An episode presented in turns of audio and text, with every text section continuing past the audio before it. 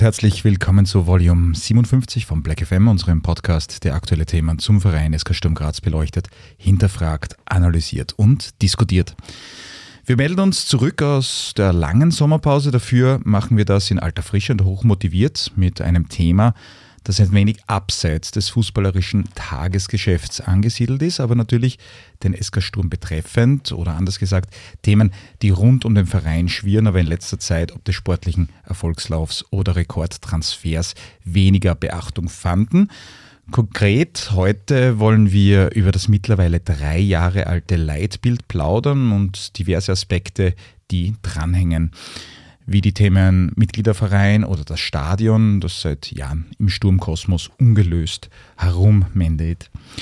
Dazu haben wir uns natürlich jemanden eingeladen, der dazu äh, etwas zu sagen hat, hoffentlich. Und wir haben bewusst dieses Mal niemanden aus der Geschäftsstelle dazu, äh, dafür zu uns gebeten, auch weil wir einerseits die Sicht der Fanszene hören wollen, aber auch die Sicht von jemandem, der in all diesen Themen trotzdem involviert ist. Er ist Mitglied der Sturmflut, war damals in der Initiative Freiheit für Sturm federführend beteiligt und arbeitet aktuell an Sturm braucht eine Heimat mit, das sich mit der Stadionfrage auseinandersetzt. Er war im Team, das das Leitbild ausgearbeitet hat und ist Mitglied in den Gremien Kuratorium und Beirat, die im Zuge des Leitbilds geschaffen wurden. Herzlich willkommen bei Black FM, Georg Kleinschuster. Hallo Georg. Hallo, danke. Danke für die Einladung. Und zu dieser 57. Folge kann das Black FM-Team endlich wieder einmal in Bestformation auflaufen, nämlich mit unserem Formationsexperten und Systemanalytiker in Personalunion, Frank Wonisch. Hallo Frank. Ja, bom dia, hallo. Ah ja, genau, du warst ja gerade in Genau, du. Geil. Ähm, und mit unserem 12-Meter-Kolumnisten und Autor von 111 Gründe, den SK Sturm zu leben, Jürgen Bucher. Hallo Jürgen. Hallo, Grü grüß Sie, sag mal, wo ich wohne. Ja, und auch heute ist mein Name wieder Michael Pelitz und da wir schon so lange off-air waren, wollen wir ohne weitere Verzögerung in diese Folge 57 starten. Black FM. Auch zu Beginn dieser Ausgabe starten wir mit unseren Shoutouts und äh, wer mag dazu was sagen von euch zweien, weil ihr wird schon so viel geredet. Wir hatten ja ein perfektes Wochenende in Schwarz-Weiß. Frank, mhm. vielleicht du? Ja, ich bin frisch aus dem Urlaub zurückgekommen und habe mich über ein perfektes Wochenende gefreut. Die Damen haben überzeugend gewonnen, die Zwara hat gewonnen. Richtig.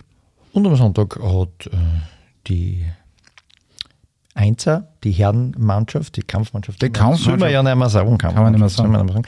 Ähm, ja, sehr überzeugend gespielt und sich am Ende dann noch durchgerungen, zwei Tore zu schießen. Ne? Also von dem her, super Wochenende. Ne? Mehr Punkte wären nicht gegangen. Ja, bitte wochentags, erster Europa League-Sieg oder erster Europacup-Sieg seit 2011. Mhm. War nicht schlecht. Super. Da kann man nur hoffen, dass es in, in Rotterdam diese Woche, ich weiß gar nicht, wann die Sendung rauskommt, aber irgendwann die Woche. Vielleicht wisst ihr jetzt schon mehr, ob wir hoch gewonnen oder hoch verloren haben oder einen Punkt in Rotterdam geholt haben. Auf jeden Fall sind wir gespannt, wie es weitergeht mit den Schwarzen in Europa. Mei, das war übrigens schön, gell? wenn wir Rapid-Match waren. Dieser Gesang. Mhm, das war sehr schön. Das, war das, Match war nicht so schön, aber auf der Tribüne war es ganz lustig. Gewonnen haben wir. Ähm, wir haben ja äh, gesagt, dass wir das Sportliche heute ein bisschen links liegen lassen. Lass uns trotzdem kurz mit etwas Sportlichem beginnen, damit wir nicht äh, aus der Sommerpause zurückkehren und kein Wort dazu verlieren, wo die Mannschaft derzeit am Rasen steht. Beginnen das vielleicht mit dir, Georg. Äh, wie seht ihr alle, also Georg fängt an, äh, den SK Sturm in dieser Saison im Vergleich zur letzten zum Beispiel? Puh, ähm, schwierige, schwierige Frage, muss ich mhm. ganz ehrlich sagen, weil man natürlich die letzte Saison war natürlich äh, ausgezeichnet, sage ich mal, der Start heuer. Ähm, ich habe mir jetzt immer wieder gedacht, wenn ich mir anschaue, wie die, wo die Rapidler stehen und was die gerade für eine Krise haben und in Wirklichkeit so viel mehr Punkte haben wir jetzt da ja auch nicht in der Tabelle, ähm, sage ich mal, ist es jetzt nicht der beste Start gewesen, ähm, verglichen mit, letzten, mit, der letzten Saison, aber ich denke, man kann durchaus auch, auch zufrieden sein, auch mit, der, äh, mit dem Europacup-Auftritt da jetzt da. Ähm, ja, wie gesagt, ähm, schauen wir mal, was der Rest von der Saison bringt, ob wir das drüber bringen, äh, ob wir noch genug Tore werden schießen können, weil das hat man am Anfang schon gemerkt, dass ähm, wie der Hölle und weggegangen ist, dass da auf einmal kurze Ladehemmung da war. Mhm. Aber das scheint sich jetzt inzwischen wieder ein bisschen einzukriegen. Mhm. Vielleicht ein bisschen weniger Durchhänger in der Europacup-Phase wäre uns zu wünschen, oder? Jürgen, vielleicht? Ja, Heuland können wir eh nicht ersetzen. Also das, mhm. das braucht man sich nicht einreden jetzt. Das wird sicher irgendwie immer ein, ein bisschen eine Baustelle bleiben jetzt. Aber die Konsolidierung ist jetzt zumindest passiert. Es ist aber halt generell ein Problem im Vergleich zur Vorsaison aus meiner Sicht, dass wir weniger zwingend im Abschluss sind, dass wir einfach viel weniger Druck aufs Tor kriegen. Das liegt da sicher daran, dass der Janscher verletzt ist. Das ist sicher ein Grund, dass der Kitteschwili noch immer nicht spielen kann. Wir haben aber auch wenig, wenig Power im letzten Drittel, finde ich. Und das macht es manchmal sehr schwierig. Und die spielerische Geschichte ist jetzt auch besser geworden, aber das war sehr holprig. Das war auch beim Sieg in, in Wien gegen Rapid holprig. Zur Ehrenrettung möchte ich sagen, Rapid hat schon die beweiten leichtere Auslosung gehabt bis jetzt im Laufe der ja. Saison. Also wir haben schon ein paar härtere Kaliber besiegt. Das ist schon richtiger. Mhm. Frank, siehst du das auch so, also mit weniger Power im, im vordersten Drittel? Ja, also ich glaube, einen Typen wie ihn, Heuland kannst nicht so ersetzen. Das funktioniert, glaube ich, nicht so. Ähm, da wird man sehen, ob das, was nachgekauft wurde, ähm, das in einer anderen Art und Weise ein bisschen wettmachen kann. Ähm, man könnte das Gefühl haben, dass das funktioniert. Ähm, in der Spitze werden wir, glaube ich, noch ein paar, das wird noch ein paar Tage oder Wochen dauern, bis wir da, glaube ich, auf der Leistungsfähigkeit sind, die wir haben können, weil ich glaube, dass die Laie von Albion Ayeti grundsätzlich keine ganz schlechte Idee war, weil äh, ich schon das Gefühl habe, dass es ein sehr, sehr guter Fußballer ist, der ist halt weit weg von Matchfit, ist es meine Wahrnehmung. Ähm, und jetzt habe ich irgendwas gelesen von muskulären Themen auch noch. Also da muss man, glaube ich, noch ein bisschen am Körper arbeiten. Aber ich glaube, dass der schon eine große Hilfe sein kann. Das hat man jetzt in Klagenfurt gesehen, wie der sich reinstellt, wie der den Ball sichert. Das ist schon äh, eine Fähigkeit, die wir in der vordersten Spitze jetzt nicht hatten. Finde ich gut. Und in Summe muss man im Vergleich zum Vorjahr sagen, der Kader ist älter und erfahrener geworden. Er ist auch breiter geworden. Ähm, ich finde, dass der sportliche Erfolg momentan ein bisschen die sportliche Leistung überflügelt mhm. wenn man das versteht, was ich damit meine. Also ich glaube, wir, wir haben äh, okay Punkte gemacht. Ich gebe ihm Georg recht, da wären noch ein paar mehr drin gewesen, aber wir haben eigentlich okay Punkte gemacht. Ähm, mit teilweise so, wie kann ich jetzt im Jürgen recht geben, mittelmauen Leistungen, wenn man an Wien denkt zum Beispiel. Ähm, also, darf ich nur kurz, äh, ist, es, ist es gescheit, dass wir prinzipiell jetzt äh, mit Ayeti einen, einen Spieler geholt haben, der so ein bisschen, also eigentlich gänzlich anders ist als Rasmus Heuland? Vielleicht ein bisschen um unberechenbarer zu sein für andere Mannschaften? Ich glaube, das war nicht nur Absicht, es ist einfach nur irgendwas passiert, weil was passieren hat müssen und dann nimmst du halt, was du kriegst im Endeffekt und was passen könnte. Und es könnte natürlich passen, wenn du einen hast, der so wie er robust sichert und um ihn herum andere Spieler hast, die den Rest besorgen. Das hatten wir auch schon mit, mit äh, Jeboa auf die Art und Weise so ähnlich. Mhm. Hat auch funktioniert. Also ich glaube schon, dass es funktionieren kann. Heuland ist ein ganz anderer Spieler wieder und ich glaube, so einen findest du einfach dann nicht auf die Schnelle. Und ich glaube halt, dass man ähm, eins immer bedenken muss, wir haben mit Emanuel Emega äh, oder Madu Mega, wie meine Tochter zu sagen pflegt, äh, extrem viel Tiefgang gekauft. Also der geht unglaublich durch, habe ich. Äh, und insofern ist es, glaube ich, keine ganz schlechte Idee, wenn du einen Stürmer hast, der Ball sichert und den einfach einmal durchlegen kann und dann in die gefährlichen Zonen nachrücken kann. Und ich glaube, das kann Ayeti sehr, sehr gut. Mhm. Ähm, ich, ich lasse mich überraschen, ob das wirklich funktioniert. Ich kann der Idee was abgewinnen. Das ist ein ganz anderer Typ, aber ich glaube, in die, in die Heulund-Rolle wird, glaube ich, mehr Emanuel Emega hineingedacht. Mhm. Und da als Ergänzung dazu einen anderen Spieler dazuzustellen, halte ich für eine gute Idee. Und dann wird man noch sehen, was das kleine Ö noch äh, äh, zu bringen vermag. Und ja, ich glaube, da sind wir nicht so schlecht aufgestellt. Die Frage, die ich mir stelle, äh, hätte Heulund in der 92. Minute diesen Ball abgespielt? Ich bin ein bisschen geärgert bei dem Tor, muss ich ganz ehrlich sagen. Von Emega. Ja. Irgendwie ein bisschen habe ich mich unterschwellig ein bisschen geärgert. Ja, du musst dir mal vorstellen, wie teuer das wird, wenn er das Tor nicht macht. Wieso? Weil er nicht abgespielt hat. Ja, wenn er den nicht macht mhm. oder der Tormann den hält oder irgendwas, rechts steht einer, links steht einer, dem er im Ball nicht gibt, weil er halt glaubt, er macht das jetzt allein, spricht für ihn als Torjäger, nur wenn er ihn halt nicht macht, kostet es viel für die. Aber er hat bei seinem ersten Tor schon so gemacht, da hätte er auch umlegen können. Für die Teamkasse. Mhm. Hat er auch selber abgeschlossen. Mhm. Ich glaube, der, der funktioniert ein bisschen so. Aber ich bin Fan von dem. Ich weiß, was hast du gesagt letztens? Spinne. Eine Reichweite ist unglaublich. Der hat immer noch das Bein irgendwo drin und hat eine unglaubliche Fähigkeit, das auch zu koordinieren, trotzdem er ungefähr vier Meter groß ist. Der Usain Bolt des SK Sturm. Ich finde den super cool. Und schnell ist er auch noch. Diese Riesen sind normal nicht so schnell. So ist es. Jetzt hat der SK Sturm in diesem Kalender ja nicht nur äh, für den Abgang von Rasmus Heulund unfassbar viel Geld bekommen, sondern im Jänner wurde ja auch Kelvin Jobboa um ein beachtliches Sümmchen verkauft.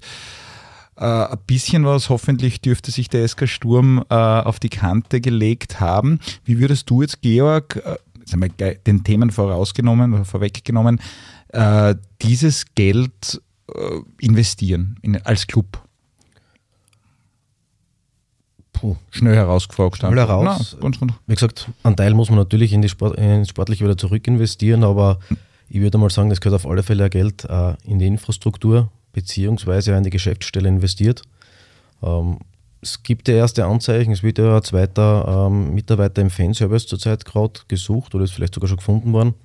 Das heißt, es gibt da ähm, sehr positive Anzeichen, dass man jetzt da nicht so wie es früher öfters der Fall war, einfach alles eins zu eins wieder in Sportliche rein investiert, sondern auch versucht, ein bisschen, sage ich jetzt einmal, eine Basis und Grundlage im Verein zu schaffen mit, mit dem Geld, das man jetzt da hat und da mal versucht, auf dem Bereich vielleicht was vorwärts zu bringen. Wie das dann im Endeffekt genau ausschauen wird, wird man sehen. Mhm. Aber zumindest hört man positive Signale, sage ich jetzt mal, aus dem Verein, dass das auch von der sportlichen Seite her unterstützt wird, dass da äh, in diese Richtung investiert wird. Mhm. Habt ihr da ein bisschen Außensicht? Äh ich finde, das ist ein unabdingbares Muss, weil du würdest ja, wenn du zum Beispiel die komplette Heuland-Transfersumme in den Kader investierst, würdest du das Gefüge durcheinander werfen. Du würdest ja das, das gesunde, normale Wachstum der Mannschaft quasi durcheinander schmeißen, wie, wie ein Pseudo-Großclub mehr oder weniger. Also ich finde da, dass man das in die Rahmenbedingungen investieren muss, minus dem, was du natürlich in der Mannschaft nachrüsten musst, wenn du diese Spieler verlierst. Also ich, ich sehe das genau gleich. Ja, diese, äh, diese äh, Fehler mit ähm, zu hohen Gehältern, die hat man ja schon mal gemacht beim SK Sturm und das kann man sich ja nur zu gut erinnern. Frank, du hast vielleicht irgendein, äh, was du vor außen jetzt siehst, wo gehört deiner Meinung nach vielleicht, wo könnte man ja. ansetzen? Ja, aus meiner Sicht ist es eine Frage der Prioritäten. Wenn ich das Thema Stadion mehr befeuern will, dann könnte ich natürlich das Festgeldkonto also ein bisschen wachsen lassen, um einfach mit einer eigenen äh, mit einer eigenen Buying Power das Projekt Stadion nochmal äh, angehen zu können. Wenn ich da mehr Geld hinten habe, kann ich vielleicht was bewegen. In die Trainingsinfrastruktur gehört aus meiner Sicht immer investiert, weil da kann man nur immer verbessern. Wenn man sich den Liga-Größus anschaut, wird man den nicht erreichen, aber man kann einfach in dem, in dem, was man bieten kann, das geht jetzt nicht nur in Richtung Kampfmannschaft, das geht auch in Richtung Nachwuchs, mhm. da kann man, glaube ich, noch wahnsinnig viel bewegen. Man könnte Geld in Staff für die Damen und für Stürm 2 stecken. Wir wissen, dass die alle, was Staff betrifft, nicht gerade übergesegnet sind mit Menschen, die ihnen helfen.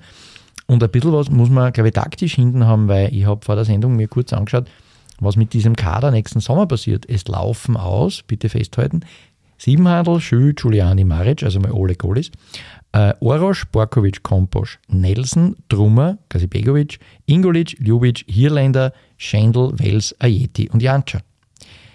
Jetzt ist da sehr viel von den Jungen dabei. Mhm. Ähm, ich glaube, es wäre ein furchtbares Zeichen, wenn man die alle nicht verlängert. ähm, und von arrivierten Leistungsträgern sind auch ein paar dabei. Also da ist ein bisschen was zum Tun. Mhm. Und äh, vielleicht wird man auch hierfür ein bisschen Geld wegplanen müssen, weil kaum einer von denen wird für gleich viel oder weniger Gehalt den nächsten Vertrag unterschreiben. Das sollte man, glaube ich, bei solchen Planungen auch immer im Hinterkopf haben. Was wäre da deiner Meinung nach der dringendste Handl Handlungsbedarf? Also war das schon eine Anspielung auf Ich wollte gerade sagen, der Handelbedarf. Ähm, ich, ich, ja, ähm, ich, also aufgrund der Tatsache, dass alle vier Goalies auslaufen, mhm. ist da natürlich ein Riesenhandlungsbedarf. Weil es dann, also das war mir nicht bewusst. Ähm, da muss man sicher eine sinnvolle, äh, einen sinnvollen Schritt machen. Das ist sehr diplomatisch. Und bald einmal, und bald einmal, na, da muss man schon Fakten nachschaffen, weil gerade ein Goalie wie der Jörg Siebenhandel will, glaube ich, auch bald mal wissen, woran er ist. Er wäre, glaube ich, wie er bei uns in der Sendung war, uns nicht vorgekommen, dass er der große Zocker ist. Ah, geht noch ein Bier. Ähm, dass er der große Zocker ist. Ich glaube, der will verhältnismäßig früh wissen, wie das, so, wie das so weiterläuft. Und dann sind da halt Spieler drauf wie der Janci und äh, Irländer, ähm, wo ich gar nicht gewusst habe, dass die 23 auslaufen, ähm, mhm. mit denen man das wahrscheinlich auch bald einmal besprechen muss. Und dann ist halt die Frage, auf wen von den Jungs setze ich? Setze ich auf alle noch oder habe ich da so meine Meinung, auf wen ich weitersetzen will? Ähm, Das ist mit einem äh, äh, ein bisschen schwer zu beantworten, weil das hat jetzt auch wieder mit bestehender Planung vom Andi Schicker zu tun, die wir nicht kennen. Vielleicht weiß er ja für irgendwelche von denen schon das neue Ziel oder hat schon einen anderen im Auge. Und ist ja die Frage, wie sich die Ayeti-Leihe äh, entwickelt, weil der läuft auch 23 ab und vielleicht will man sich den ja dann halten. Es wird auch was mit dem sportlichen Erfolg zu tun haben, wo wir am Ende des Jahres stehen, was geht und was nicht geht. Vermutlich, ja. Hm. Und wie da ja die Stromrechnung kommen ist über den Winter. Energiepreise, richtig. Okay. So ein Flutlicht am Trainingsplatz ist nicht gerade billig. Im Stadion auch nicht. Ja. Ist uns nicht gehört. Zum Mittag spielen. 12.30 Zum Mittag trainieren, ja. Äh, blicken wir zurück ins Orpheum im September 2019. Das Leitbild wurde stimmungsvoll präsentiert. Sturm hat sich die von vielen lang ersehnte Identität auch in ein Konzept niedergeschrieben. Viele Leute waren involviert und äh, schönes Ding ist geboren worden. Die Jahre sind ins Land gezogen und man fragt sich äh, nun mitunter, was ist davon jetzt eigentlich tatsächlich Realität geworden? Wo siehst du, Georg, äh, die Dinge, die seit dieser Präsentation weitergegangen sind? Ja, das ist eine wirklich gute Frage. Und ich glaube, das ist einfach eine, eine, eine, die Antwort liegt in der Erwartungshaltung, die jeder äh, mit so einem Leitbild hat. Und ich glaube, da gehen auch die, die Meinungen ziemlich auseinander, was, was da dann im Endeffekt passieren soll. Weil im Endeffekt, wenn man sich das Leitbild durchliest, dann kann man sagen, ja gut, viel von dem ist ja eigentlich eh schon da, weil das bildet ja nur das ab, was, die, was Sturm Graz eigentlich gewesen ist. Ähm, bis zu einem gewissen Grad, wo wir hinwollen natürlich, aber viele Sachen waren ja auch schon da und wären ja auch, wie man, wenn man sagt, ähm, in, der Öffentlich in die Öffentlichkeit getragen, die schwarz-weißen Farben, die wir jetzt da wirklich haben. Also das ist ja, glaube ich, jetzt unangegriffen, dass wir der schwarz-weiße Verein sind, was in der Vergangenheit nicht immer so war. Wie das dann ähm, mit dem dritten Dress jetzt da ausschaut, ist dann natürlich wieder ein anderes Thema. Aber wie gesagt, man kann wahrscheinlich auch noch viel mehr machen. Ähm, und da ist halt die Frage, was ist wirklich passiert? Und das ist dann halt schwer, weil ich sage, es ist viel, sage ich jetzt einmal, passiert, wenn man es äh, auf plakativer Ebene, auf plakativer Ebene hebt, weil man sieht doch die Leitsprüche überall. Ähm, ja, ähm, die sind auf den Tickets oben, die sind auf, der, auf den Werbebanden oben, die sind äh, im Trainingszentrum sichtbar. Aber was hat man wirklich getan, um, und da, da geht es mir jetzt ganz konkret um, um den Verein jetzt da selber und nicht um die, um die Fans rundherum, also um die Geschäftsstelle, um die Mannschaft. Was hat man da jetzt wirklich getan, um, um diese, dieses Leitbild in der Arbeit zu verankern? Und da muss ich sagen, ist relativ, meiner Meinung nach, relativ wenig passiert, dass man da wirklich versucht, die Mitarbeiter im Verein auch dafür zu gewinnen, dass sie halt wirklich so für diesen Verein brennen, wie es im Leitbild eigentlich ähm, beschrieben ist. Und ja, das ist, ähm, sage ich jetzt einmal, sicherlich ein Punkt, wo definitiv Verbesserungspotenzial da wäre. Mhm. Also habt ihr da ein bisschen an, also von außen betrachtet, ja? ja ich, ich stelle mir die Frage immer, wenn ich wenn ich ins Stadion gehe oder wenn ich, wenn ich mit Leuten rede, die Sturmanhänger sind, mehr oder weniger, ob, ob einer von denen außerhalb der organisierten Fanszene, sondern die Leute, die einfach Match schauen gehen, ob einer von denen, außer eben ein paar Werbebanden oder ein paar sichtbare Dinge am Ticket, ob der einen Unterschied merkt im Vergleich zu 2019 im September. Und ich bin mir eigentlich relativ sicher, dass nicht. Also ich glaube, dass das in die, in die, in die breite Anhängerschaft des Clubs hineinzutragen, ist noch nicht tatsächlich passiert. Und ich glaube, es hat auch damit zu tun, was du sagst. Wenn das nicht in der Geschäftsstelle anfängt, kann das auch nicht weitergehen. Wenn du sowas nicht lebst, jeden Tag bei deiner Arbeit oder bei deinem Tun und jeder, der das mitmacht, mitlebt bei seinem Tun, wird sich das nicht etablieren. Das ist natürlich dann schön, man kann das im Internet nachschauen, man kann sich die ganzen Punkte durchlesen, man kann sich die schönen Überschriften anschauen. Aber in Wirklichkeit faktisch dass man das tatsächlich so, wie, wie, es damals auch präsentiert wurde und am Podium diskutiert wurde, dass das dann so verinnerlicht wird und die ganze Stadt so quasi einen Schub kriegt mit der schwarz-weiße Verein und seine Stadt und seine Herkunft und so weiter. Also ich sehe da nicht viel Unterschied zu dem äh, Stand, wie es damals war, wie es präsentiert wurde. Und auch wenn ich Leute frage, die da dabei waren oder wenn ich, wenn ich versuche, irgendwie nachzubohren, kriege ich schon Antworten, aber das sind so Nischendinge. Man, man schafft ein Archiv oder irgendwer beschäftigt sich historisch mit irgendwas und sammelt das. Das ist alles schön und gut, aber das ist nichts, was sichtbar wird in der Sturmöffentlichkeit. Was, wo, darf ich nur ein konkretes Beispiel fragen? Ähm, was wäre zum Beispiel sichtbar? Also was wäre jetzt so ein, ein dringender Punkt vielleicht, den ihr da jetzt vielleicht ähm, aufzählen könntet, wo man vielleicht ein bisschen was sehen würde? Das erste Sichtbare wäre, dass man den Grundsatz, den man zum Beispiel hinschreibt, wir gehen ins Stadion und feuern unsere Mannschaft dort an. Mhm. Das ist nicht anders als vorher. Es gibt keinen Zuschauerboost, mehr oder weniger mhm. dadurch. Es gibt nichts, wo man, was man gemacht hat, dass mehr Leute ins Stadion gehen, dass es wieder mehr schick wird, dass man ins Stadion geht und nicht vorm, vorm Sky-Bildschirm sitzt. Da hat sich nichts getan, da gibt es keinen Unterschied. Mhm. Und das sind so Sachen, wo ich mir denke, ich, ich, weiß auch nicht zu 100% warum das so ist oder warum die Umsetzung irgendwie hinkt oder warum das langsamer geht oder ob es eh nie wer gedacht hat, dass das so viel bewirkt, das weiß ich alles nicht. Aber ich merke jedenfalls nicht viel Unterschied. Aha. Georg, siehst du das irgendwie ähnlich? Also ja, da kommen wir zu diesem Thema mhm. zurück. Was ist die Erwartungshaltung von diesem ähm, mhm. Leitbild halt? Und wie gesagt, gerade dieses Stadionbesuch, Stadionbesuchsthema ist ja äh, Thema, das, da, das in diesem Leitbild ja drinnen steht, weil es ja eigentlich die Realität wieder gespiegelt hat. Ja. Mhm. Also das war einfach aus meiner Jugend heraus einfach immer so, dass Sturmfans eher als andere immer ins Stadion gegangen sind, auch wenn es dem Verein gerade nicht so gut gelaufen ist. Es war eher ein konstanterer Zuschauerschnitt als bei anderen Vereinen. Natürlich, wenn jetzt die Erwartungshaltung ist, und das ist durchaus eine berechtigte Erwartungshaltung, dass man mehr Leute ins Stadion bringen will und diese auch dauerhaft halten will nachher im Stadion, dann muss man natürlich viel mehr dazu tun. Dann ähm, kommt speziell jetzt in der Phase, wo man natürlich auch einen sportlichen Erfolg hat, und wenn man Leute vielleicht ins Stadion bringt und gewinnen kann, dann ähm, sollte man sich natürlich überlegen, was für Initiativen kann ich starten, äh, was kann ich tun, damit ich diese Leute ja wieder im Stadion halte in Zukunft. Mhm. Wir sind jetzt eigentlich bei einem Thema, das wir nachher noch gehabt hätten, aber das, das passt jetzt eigentlich wirklich wunderbar. Ähm, warum kommen zu Mithyland äh, gerade einmal 10.000 Leute Stadion? Warum? In einer Zeit, wo äh, die Mannschaft eigentlich super performt. Okay, du hast den Heulunder Wochen vorher verkauft.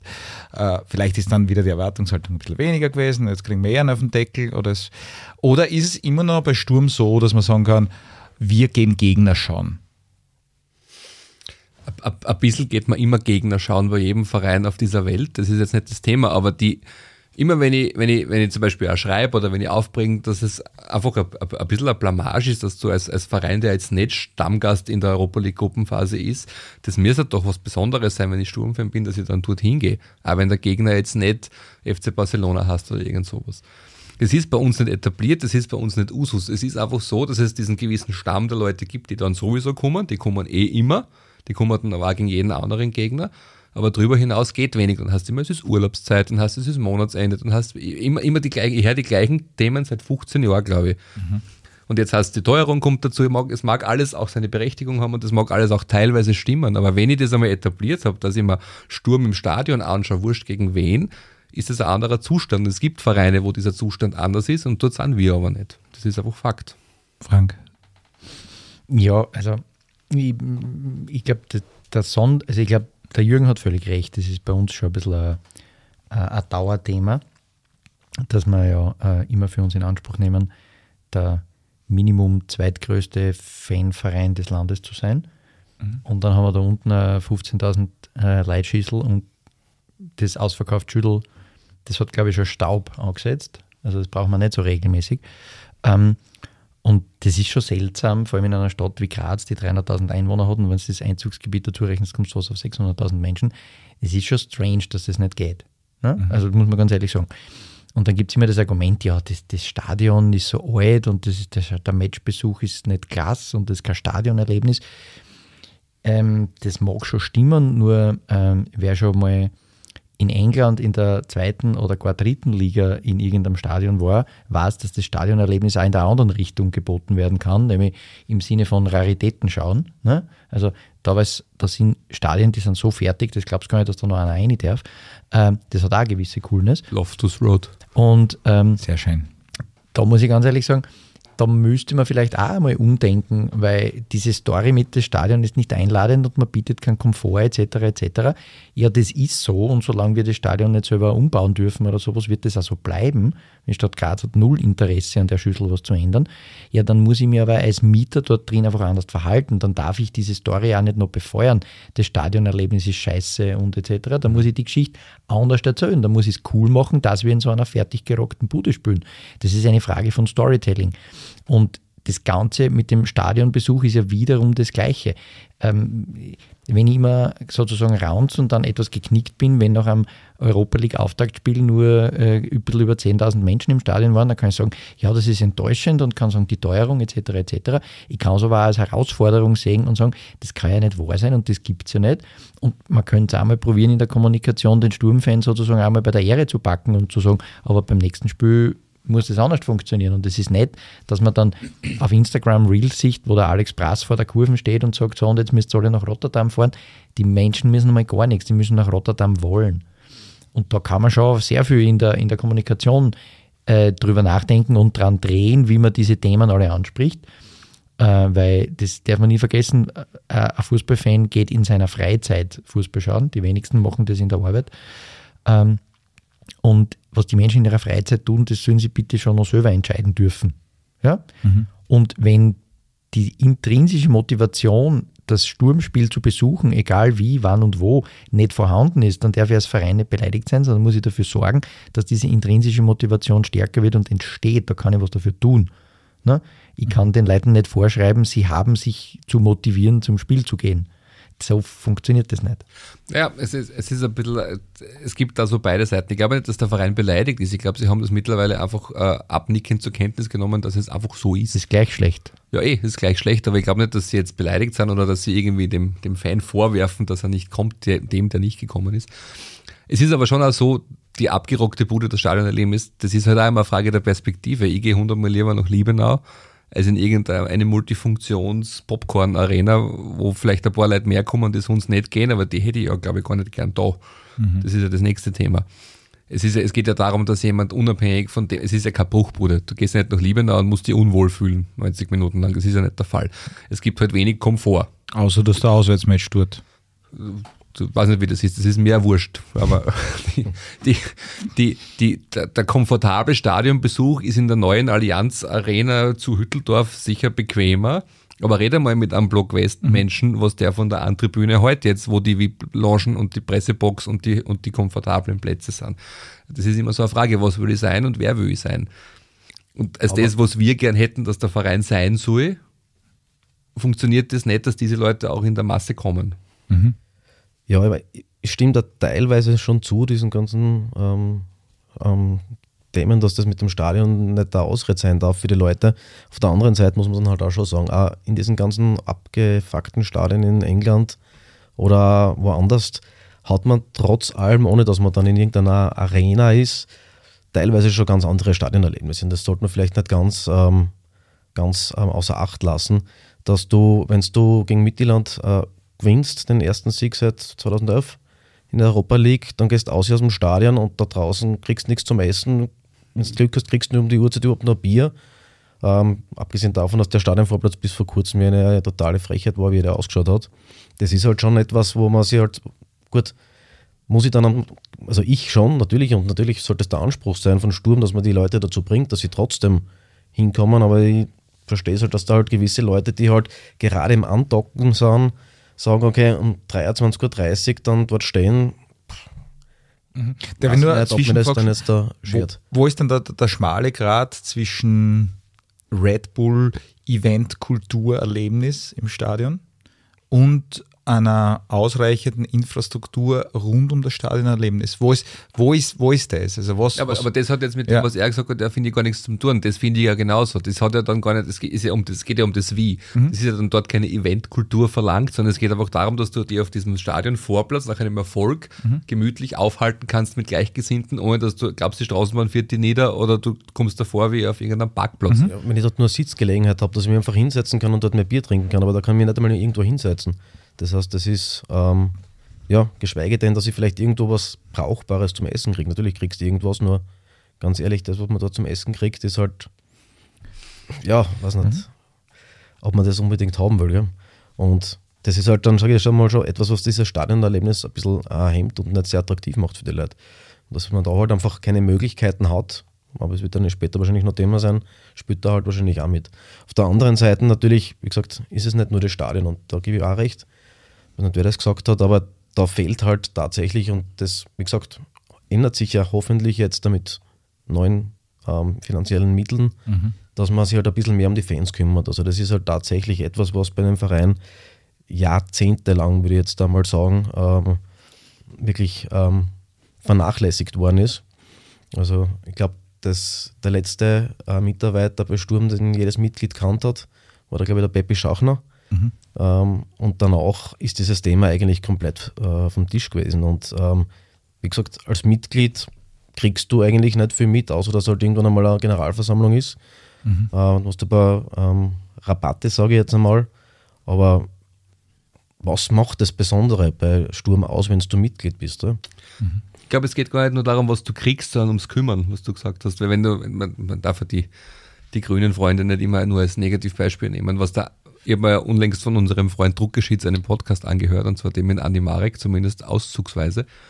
Ähm, wenn du dem zuhörst, unabhängig, was man von ihm halten mag und ob man ihn jetzt mag oder sympathisch findet, was der da in, in vielen Jahrzehnten aufgebaut hat an Club- und Fanservice, sucht schon Vergleichbares und da merkst schon, was du bewirken kannst, wenn du das konsequent über Jahrzehnte oder über Jahre zumindest betreibst, weil Rapid hatte zu seinem Beginn ein paar tausend Zuschauer in Hütteldorf mhm. und nicht das, was nachher passiert ist und das hat schon unmittelbar damit zu tun, dass mhm. damals das aufgebaut wurde und das hat bei uns eigentlich überhaupt nie irgendjemand gemacht. Dafür ist ja der Besuch möglicherweise eh noch ziemlich, ziemlich stark, mhm. den wir regelmäßig haben. Also wir sind jetzt eigentlich schon bei diesem Thema Identität, was kann mhm. der Verein tun, um so quasi äh, das Ganze schmackhafter zu machen. Ähm, also das wären jetzt so konkrete Beispiele, äh, wie eben das, was rund ums Stadion passiert, das, was ihr jetzt angesprochen habt. Ähm, also Besuch auch mit Hilland haben wir jetzt äh, angesprochen.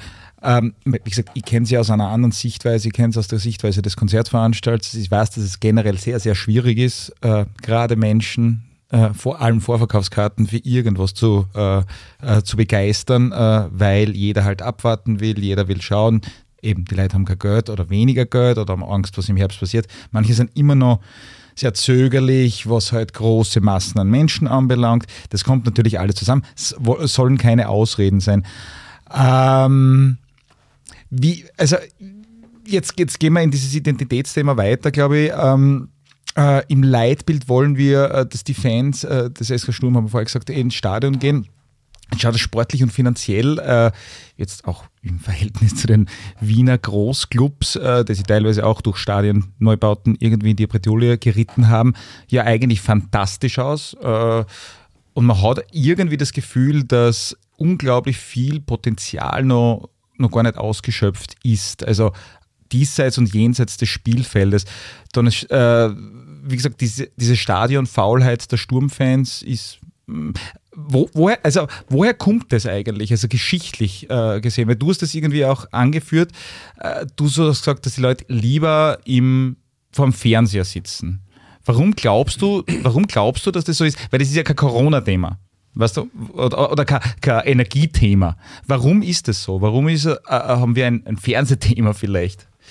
Ich weiß nicht, ob ich jetzt der ausreichend soziologisch ausgebildete Mensch bin, um das jetzt zu beurteilen. Also ich habe in der Grum angefangen und da war es, ich, ich glaube nicht, dass es damals so war wie jetzt. Ich glaube, dass es damals stabiler war mit dem Stadionbesuch, weil da waren tatsächlich in zu wirklich schrecklichen Zuständen, in schrecklichem Wetter und ohne Dach und unter fürchterlichen Bedingungen konstant relativ viel Zuschauer wie dann der Osim mhm. gekommen ist, noch mehr, weil dann war es halt gut zum mhm. Anschauen, auch was dort passiert ist, immer mehr.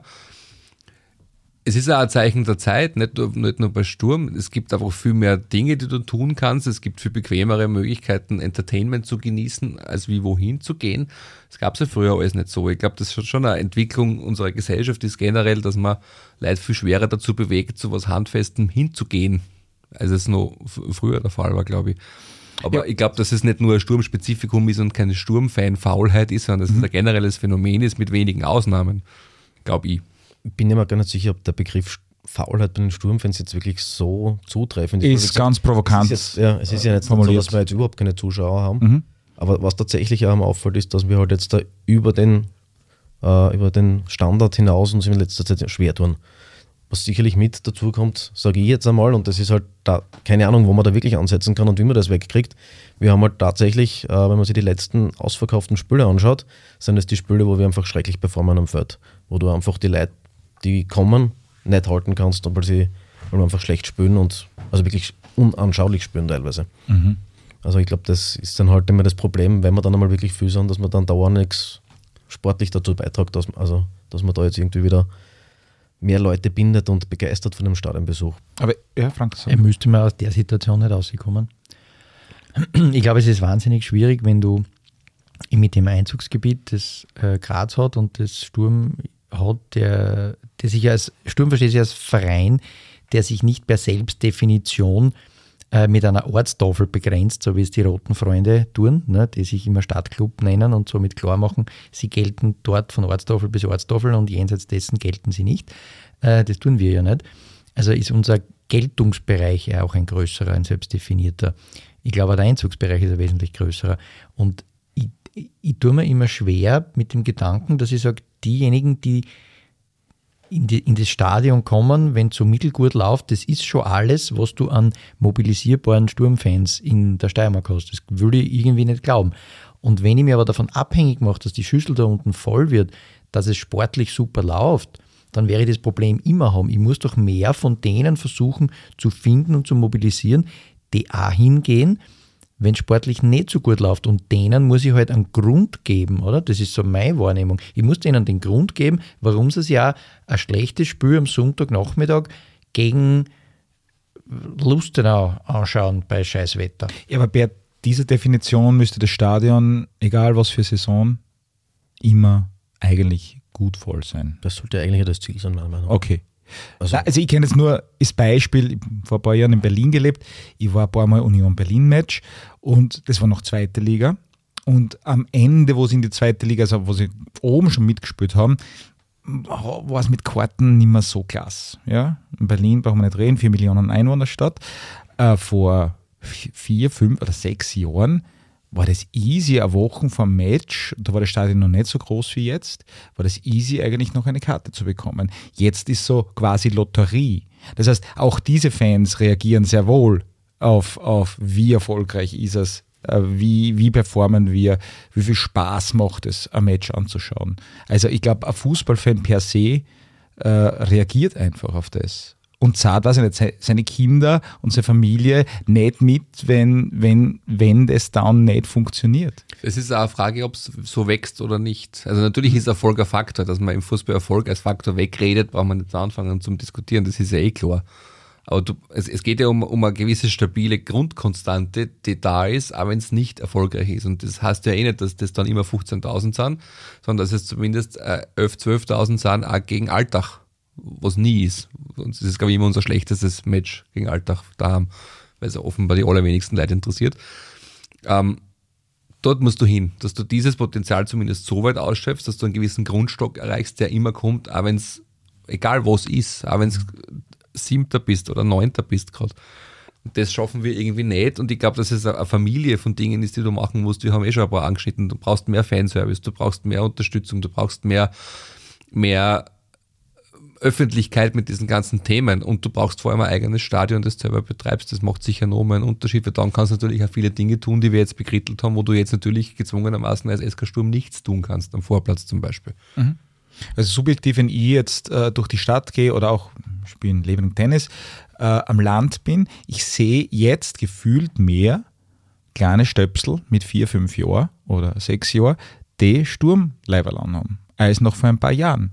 Also ich glaube, diese Identifikations, äh, das Potenzial der Identifikation ist eindeutig vorhanden. Und vielleicht haben auch viele Sachen, die der Verein eben da gemacht hat in den letzten paar Jahren und Leitbild und was da entstanden ist, vielleicht auch dazu beigetragen. Äh, aber trotzdem, du hast de facto jetzt nicht mehr Leid im Stadion als vor ähm, sieben Jahren, sage ich jetzt mal Hausnummer. Ja.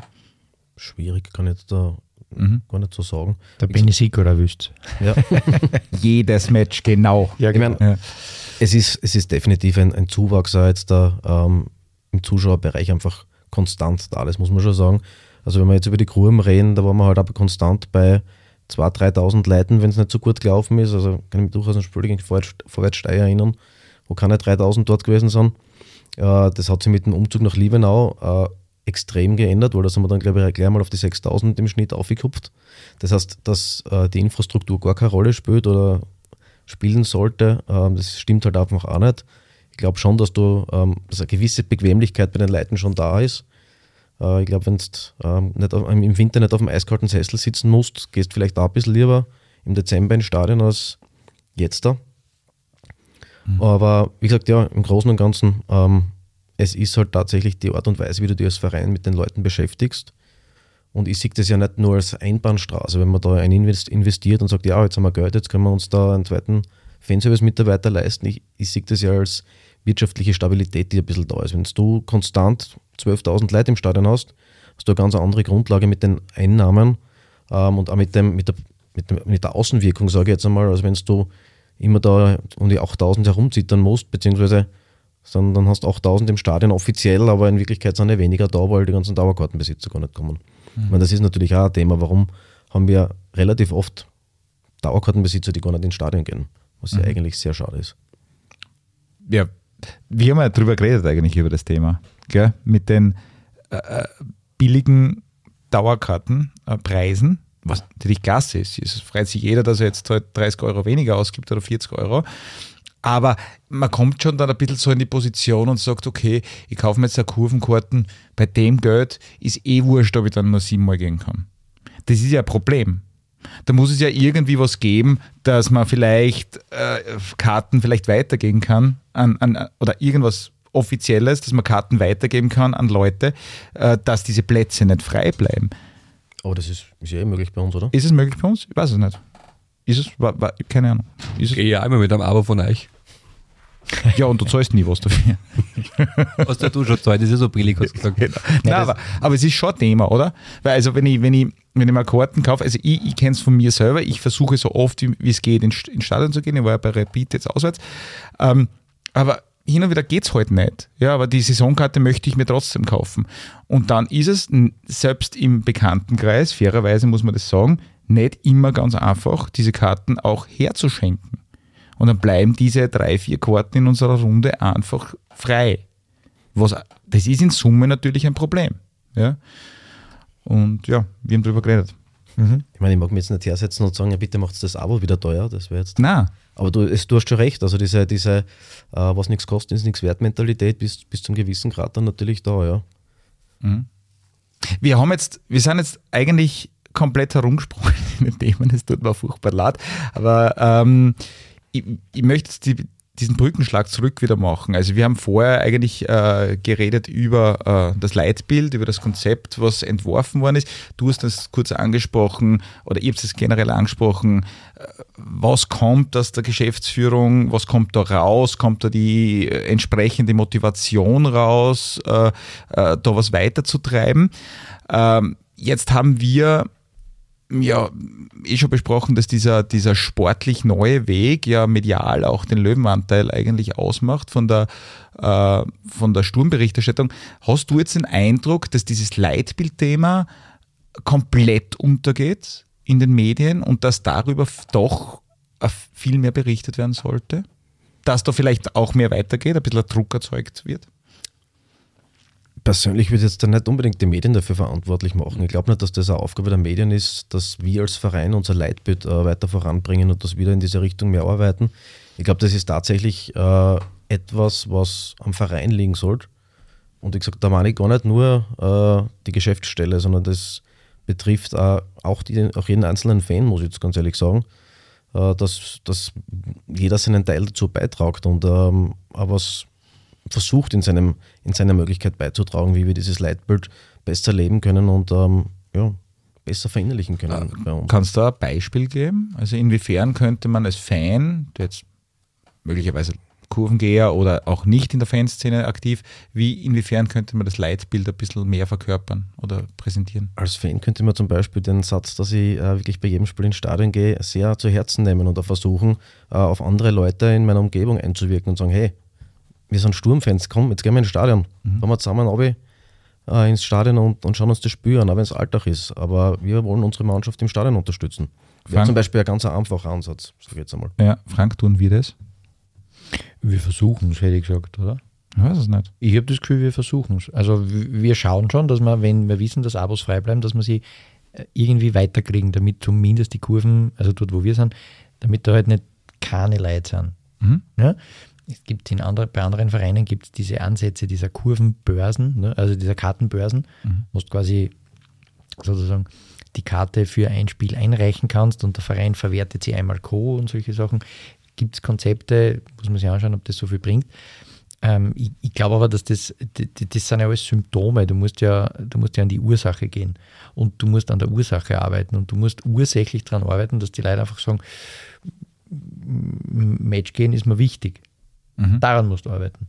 Und wenn Matchgehen nicht wichtig ist, sondern ja, kennt man eventuell auch, dann hat es halt nicht so funktioniert. Matchgehen muss wichtig sein. Es muss wichtig sein, es muss so wichtig sein, dass man sagt, okay, der Spielkalender ist da, ich trage mir die Termine jetzt mal im Kalender ein, äh, damit ich das auch nicht übersehen kann. Ne? Damit man das nicht, so wie es mir jetzt passiert ist, mit dem Auftakt in der Europa League, ich habe die schlicht und ergreifend übersehen mhm. dass da schon dann die erste Europa League-Runde sein wird, wie wir in Urlaub gebucht haben. Das hätte ich damals schon rausfinden können. Hättest du das nicht gemacht? Naja, anders. schau, es wäre um drei Tage gegangen. Mhm. Es, wenn wir drei Tage früher zurückkommen, hätte ich locker Europa League gehen können. Mhm. Also eigentlich zwei Tage hätten gereicht. Ne? Also das wäre machbar gewesen, das wäre nicht unmachbar gewesen. Ich habe es schlicht und ergreifend übersehen. Mhm. Ne? Ja, Aber zurück zu dem, was man tun kann, weil bei der Stadionthematik mhm. und bei der, das, Kommen da waren wir jetzt, glaube ich, ja, ausreichend. Aber dabei. wir reden dann nachher nochmal kurz über Stadion. Mhm. Ist sicher nicht, dass das ein Punkt sein muss, dass die Medien das berichten sollen von sich aus, weil wozu und warum? Das, die haben ja im Endeffekt nicht den Anspruch, weil das ist kein Thema, mit dem du was generierst. Mhm. Du musst aber als Verein und als Geschäftsstelle und als Geschäftsführung und auch als Präsident von mir aus, musst du hergehen und das unter die Leute bringen, wenn es dir wirklich wichtig ist. Ja, wir sind ja auch in Medien und berichten gerade darüber. Ja, weil es uns interessiert und weil wir das ein Thema machen wollen, aber wir sind ja kein breit aufgestelltes Massenmedium, wo, wo, du, wo du Reichweite generieren musst. Wenn bei uns jetzt die Sendung weniger Leute hören, ist uns ja wurscht. Wir sind ein Nerd-Medium. Oh ja, außerdem ist es ein Medium für die Sturmfans, also ich finde, da ist es schon ein sehr passendes Thema, das man mal diskutieren kann. Mhm. Außerdem. Und ich bin mir nicht sicher, ob die Geschäftsführung bei Sturm, um es als Beispiel zu nennen, in ihrer täglichen Arbeit sehr viel dran denkt, ob das mit dem Leitbild einhergeht oder konform geht oder ob man da jetzt was machen könnte, was eventuell dem entsprechen würde. Unterstellt es jetzt einfach einmal, ohne davon jetzt konkret gefragt zu haben, dass das so ist. Und ich glaube, solange das so ist, ist es ein bisschen äh, ein, ein König ohne Land, dieses Leitbild mehr oder weniger. Dann hat es keinen Sinn.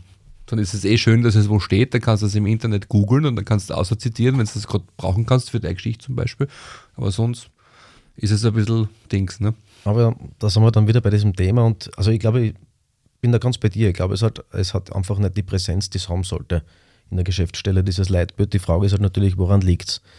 Und meiner Meinung ist es dann, ist sowas dann schon ein Thema, wo du sagst, da fehlen einfach dann Ressourcen, dass du dich mit dem überhaupt beschäftigen kannst, mhm. weil einfach nicht genug Leute da sind. Ich meine, jetzt ganz ehrlich, wir, spielen jetzt da mit der Zweiermannschaft in der zweiten Liga.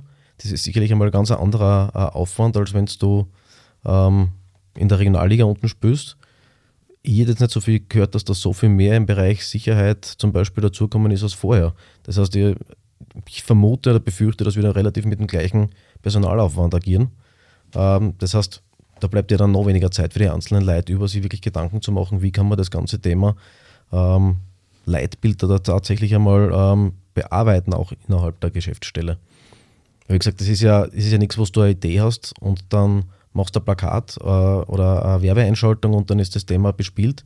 Sowas müsstest du ja theoretisch dauerhaft ähm, machen. Du müsstest ja wirklich, ähm, wie gesagt, es gibt ja die Idee, die äh, bei der Geschäftsstelle liegt, aber die ist halt, ist halt eine zeitaufwendige Sache, dass man halt wirklich ähm, Schulungstage macht, Schulungstage jetzt unter Anführungszeichen, für neue Mitarbeiter äh, oder auch für neue Jugendspieler, dass man sich halt einfach einmal wirklich Zeit nimmt, ihnen nicht nur die Geschäftsstelle und das Trainingszentrum zeigt, sondern äh, sie ein bisschen mit der Geschichte vom Verein ähm, konfrontiert, äh, dass man mit ihnen durch die Stadt spaziert. Aber wie gesagt, das ist halt Zeitaufwand, ja, da muss auch jemand die Zeit dafür haben. Mhm. Wolltest du zu dem Thema noch was sagen? Also im Endeffekt ist, glaube ich, das der, der, einer der Knackpunkte, wo du ansetzen musst, dass du Manpower brauchst für sowas, weil sonst wird es nie gehen. Und das ist ja zum Beispiel ein Thema, das du mit, mit dem Sturmpräsidenten seinerzeit überhaupt nicht diskutieren konntest, dass du ihm erklären musst, dass das Kommunikation wichtig ist. Und er mir erklärt hat, dass, dass, dass er sich das nicht leisten kann. Mhm. Und wenn du weißt, was diese Leute verdienen in der Kommunikationsstelle oder im, im, im Kommunikationsbereich bei Sturm, dann kann er das seiner Großmutter erzählen, aber nicht mir. Es ist eine Frage der Prioritätensetzung. Wie beim politischen Budget, ist es mir wichtig, das zu machen oder nicht? Weil leisten kann es der Verein damals schon und jetzt sowieso. Mhm. Also wenn man die Prioritäten nicht setzt, auch in der Büroarbeit, in der täglichen Arbeit, dann wird sie nichts bewegen. Und wenn man sie setzt, dann wird sie auch sicher irgendwas bewegen. Mhm. Ich würde den Georg jetzt gern fragen, weil ähm, die Gremien, Beirat, Kuratorium und so, wie kann man sich das eigentlich als Außensteher vorstellen? Äh, was passiert dort und was sind so konkret die Ziele äh, dieser Arbeit? Okay, ich fange vielleicht einfach mal mit dem ähm, Kuratorium an. Hm? Das ist, glaube ich, ein bisschen äh, einfacher und greifbarer zum Beschreiben. Da geht es einfach in, äh, darum, dass man so, ähm, ein Netzwerk von Leuten aus Kultur, Politik, Wirtschaft ähm, zusammenbringt, die halt in diesem Kuratorium sind. Das ist, kann man sich dann ähnlich wie ein Vernetzungstreffen halt vorstellen, wo man ja, mit solchen, mit, mit, mit, mit Leuten aus diesem Bereich halt sehr trifft und mhm. unterhalten kann. Das ist im Endeffekt das Ziel. Und dass man dort dann ähm, eine Energie ähm, erzeugt, dass diese Leute dann versuchen, halt gemeinsam irgendwas für diesen Verein zu bewegen, ja, in welche Richtung auch immer. Ähm, sei es, dass man versucht, irgendwie Geld und Sponsoren ähm, aufzustellen, oder sei es aber auch, dass man halt einfach den Verein prominent nach außen ähm, präsentiert. Gesagt, wenn äh, ein Paul Pizzerra ständig davon redet, dass er Sturmfan ist, dann macht es schon was. Dann ist es nicht nichts, sage ich jetzt einmal. Mhm. Es gibt ja mehrere ähm, Leute da, die jetzt, sage ich mal, bekannter sind, die, die Sturmfans sind. Ähm, nicht jeder äh, tragt das offen vor sich her leider, aber manche tun das und ich glaube, das ist durchaus ein Mehrwert, der dann für den Verein auch entsteht. Und da versucht man da diesen Leuten dann ein bisschen was zurückzugeben, indem man sie dann halt einladet, indem man halt dann einfach ein Treffen mit der, äh, mit der sportlichen Leitung zum Beispiel organisiert, wo sie halt dann ein bisschen einen Einblick bekommen, wie alles funktioniert. Das ist jetzt einmal das Kuratorium mhm. in dem Bereich. Und da äh, im Beirat ist es dann halt tatsächlich so, dass das halt, ähm, sage ich jetzt einmal, in erster Linie Leute sind, die versuchen, ähm, einfach die Geschichte von Sturm Graz aufzuarbeiten. Die ist ja tatsächlich überhaupt nicht wirklich ähm, aufgearbeitet oder speziell von den 80er Jahren rückwärts sehr schlecht aufgearbeitet. Da ist relativ wenig da und meiner Meinung nach auch noch relativ viel, ähm, was sagt man da, Mythos drinnen, der so teilweise nicht ähm, ja, unbedingt stimmen muss. Ähm, ich sage zum Beispiel ein Thema, wo wir, glaube ich, relativ gut in diesem Buch da weggekommen sind vom IBA, ist das Thema rund um äh, Sturm im Dritten Reich. Ich weiß nicht, ob das alles so war, wie es da drinnen steht und alles so rosig war, wie es da drinnen steht. Also das ist, ähm, sage ich mal, das eine. Auf der anderen Seite versucht man halt da ein Archiv aufzubauen, schauen, dass man halt äh, gewisse Artefakte sichert, äh, die da draußen herumschwirren. Wir haben zum Beispiel jetzt kürzlich äh, vom Dellinger Sohn ähm, den Nachlass von seinem Vater als Leihgabe bekommen und da mal jetzt wirklich ein paar richtig schöne alte Fotos und Briefe aus der Zeit ähm, bekommen. Ähm, ja, also das ist im Endeffekt, äh, sage ich jetzt mal, eine Liebhaberei und äh, was man dann halt zusätzlich, äh, was da zusätzlich rauskommt, sondern halt natürlich, dass diverse Texte geschrieben werden, äh, wenn es notwendig ist, Recherchen äh, für den Verein, mhm. für die ähm, Artikel auf der Homepage und sonst wo ähm, gemacht werden und das dann halt dort äh, ja, zur Verfügung gestellt wird. Okay. Ähm, jetzt generell auf einer Skala von 1 bis 10, ähm, deiner Meinung nach, wie viel Impact haben die Arbeit und die Diskussionen dieser Gremien? Also wie sehr schlagen sich deren Vorschläge in Ergebnissen nieder?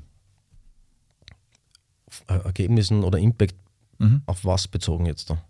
Naja, auf das, was heute halt am Ende im Leitbild steht. Also auf das, was. Dass sie was sichtbar bewegt, für Fans sichtbar bewegt, durch das, was da getan wird. Also Puh, schwierig, das ist jetzt wirklich schwierig zu beantworten, mhm. weil zum Beispiel, ähm, also der Beirat hat da jetzt da gar nicht so diese Auf Aufgabe, würde ich jetzt einmal sagen, dass er da sichtbar was bewirken muss im Sinne des Leitbildes, weil ganz teile ich diese Ansicht nicht, dass der Beirat und das Kuratorium aufgrund oder aus dem Leitbild heraus äh, entstanden sind. Ähm, dieser, dieser Beirat ist ja in Wahrheit bei der gleichen Generalversammlung einfach nur institutionalisiert man offiziell.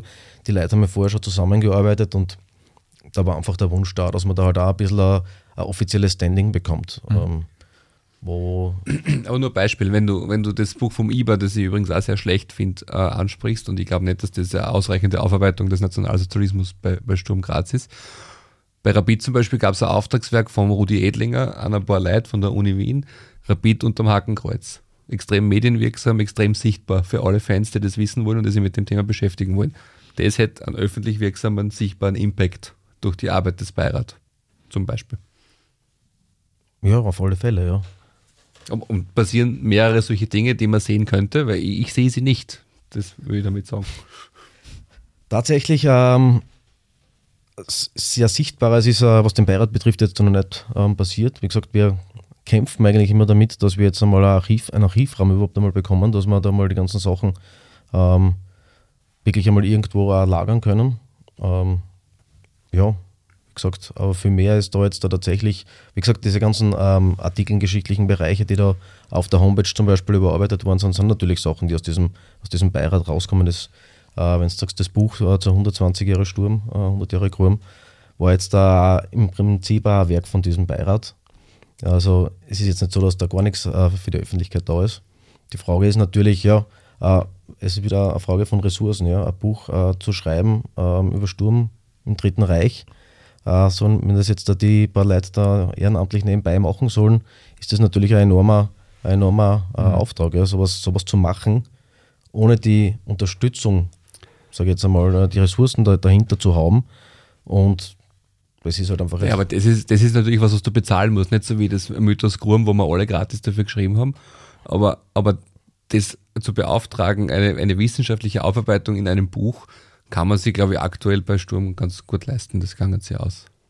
Könnte man machen. Ja. Ist eine Frage von Prioritätensetzung. Wieder, oder? einmal. Ja, haben wir es wieder. Und, und, und, und, wegen, und der, wegen dem Archiv wollte ich noch kurz einhaken, wegen der Sichtbarkeit von Artefakten und von Dingen, die ihr sammelt. Das finde ich ja ganz wunderbar. Aber du brauchst halt nicht nur einen Archivraum, sondern du brauchst eine Art Museum, oder? Du musst das im Endeffekt zugänglich machen für Fans. Das ist dann wieder der nächste sichtbare Impact für mehrere Fans. Mache Führungen im Sturmmuseum, wie man das dann auch immer nennt. Da kannst du hingehen, dann kannst du mit den Schulen hingehen.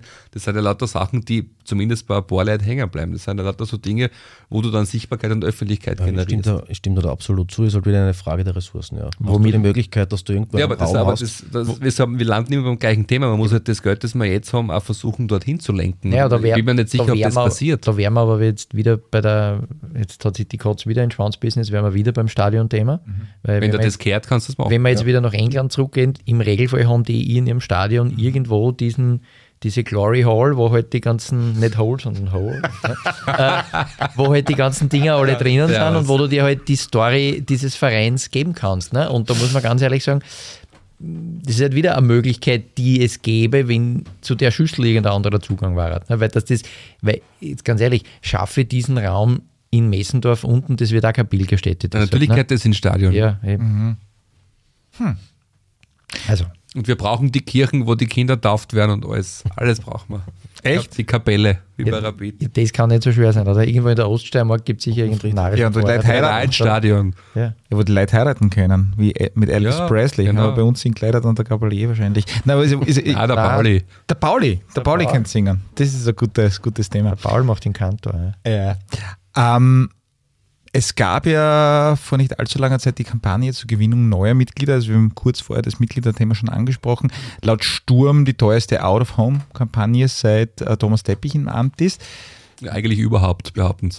Okay. Ähm, wie siehst du diese, diese Kampagne äh, retrospektiv? Also man hat ja irgendwie dann festgestellt, irgendwie der Mitgliederanteil hat sich jetzt, wenn das jetzt richtig ist, um 35 Prozent äh, erhöht, von 3100 auf 4200. Ist das ein Erfolg? Ich muss ein Sternchen dazu machen, der Verein ist nicht bereit, Auskunft zu geben, welche Arten von Mitgliedschaften das sind. Das ja, könnten zum Beispiel lauter Kindermitglieder sein, die nichts kosten. Dann lassen wir es mal dabei weg.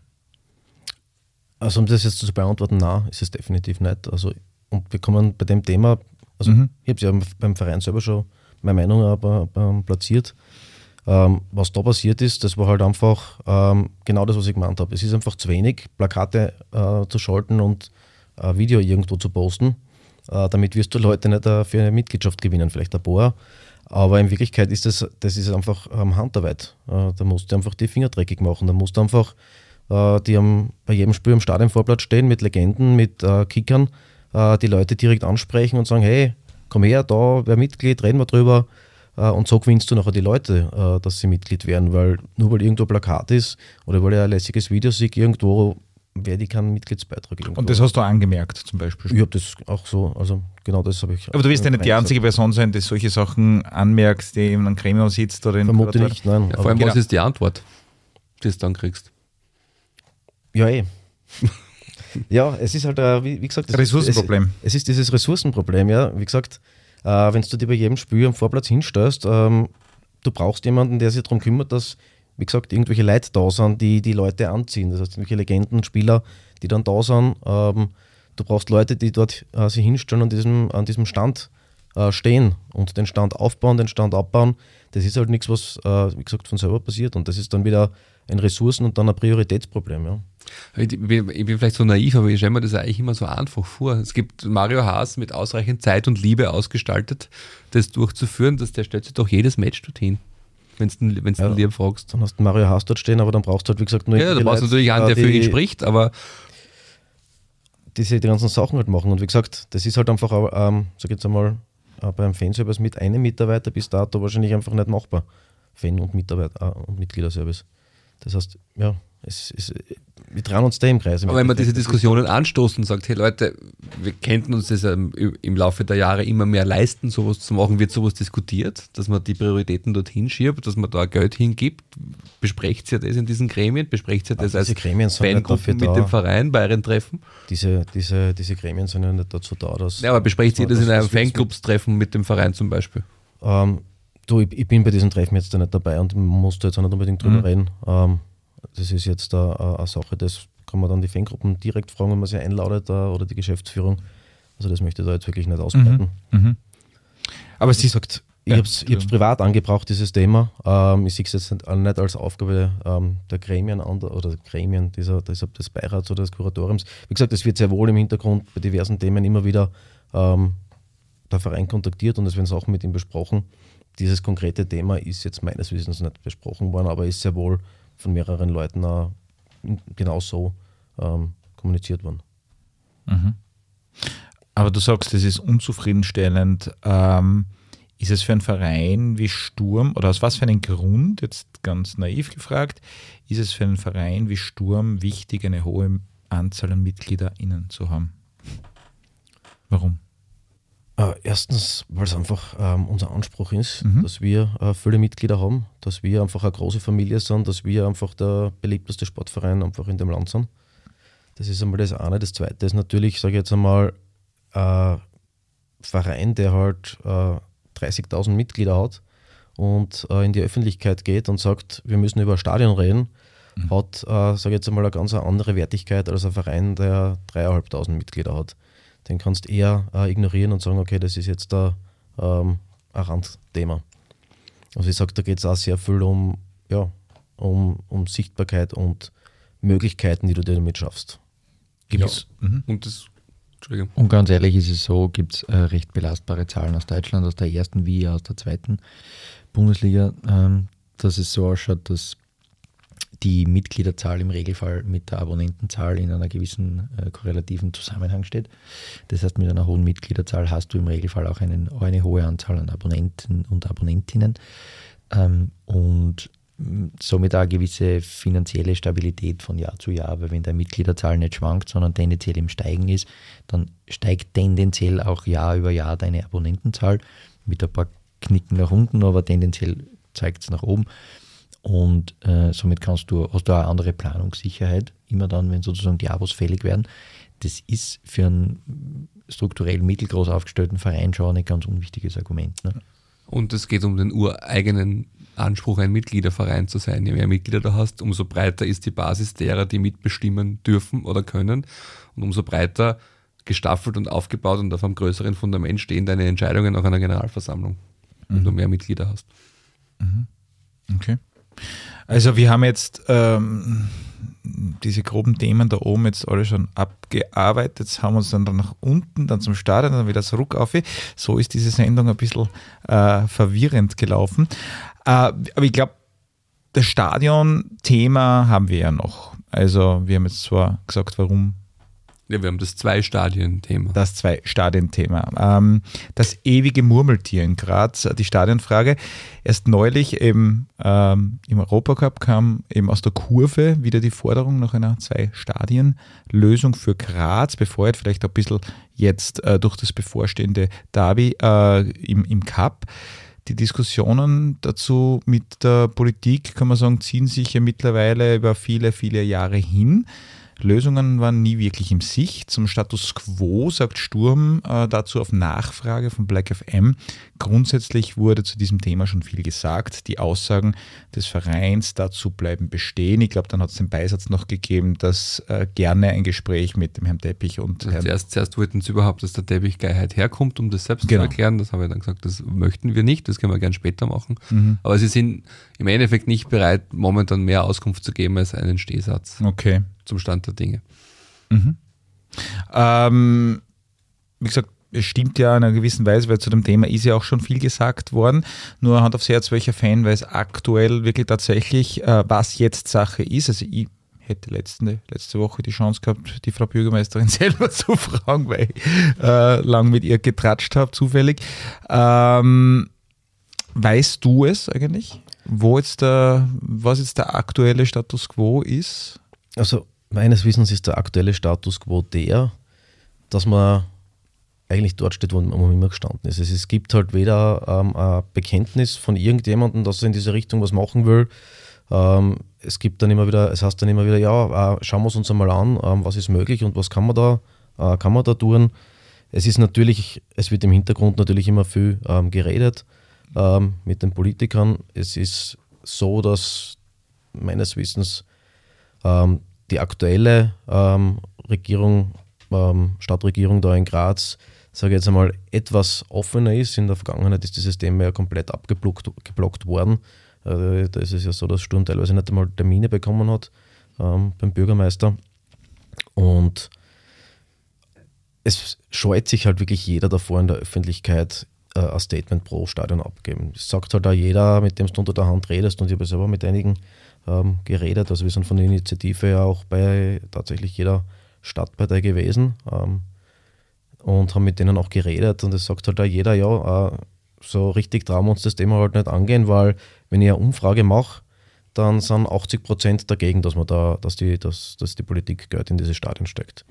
Mhm. Gut, dann sage ich, ähm, egal welches Großprojekt ich mache, äh, wahrscheinlich ist immer, auch sind immer 80 Prozent dagegen, was immer einfacher ist, gegen irgendwas zu sein. Ja, den alten Bürgermeister war es ziemlich wurscht, ob die Grazer Kraftwerke haben wollten oder nicht. Eben, also wie gesagt, also. das ist dann immer eine, eine Frage der Perspektive, ob es mir wurscht ist oder nicht wurscht ist, was die Bevölkerung denkt.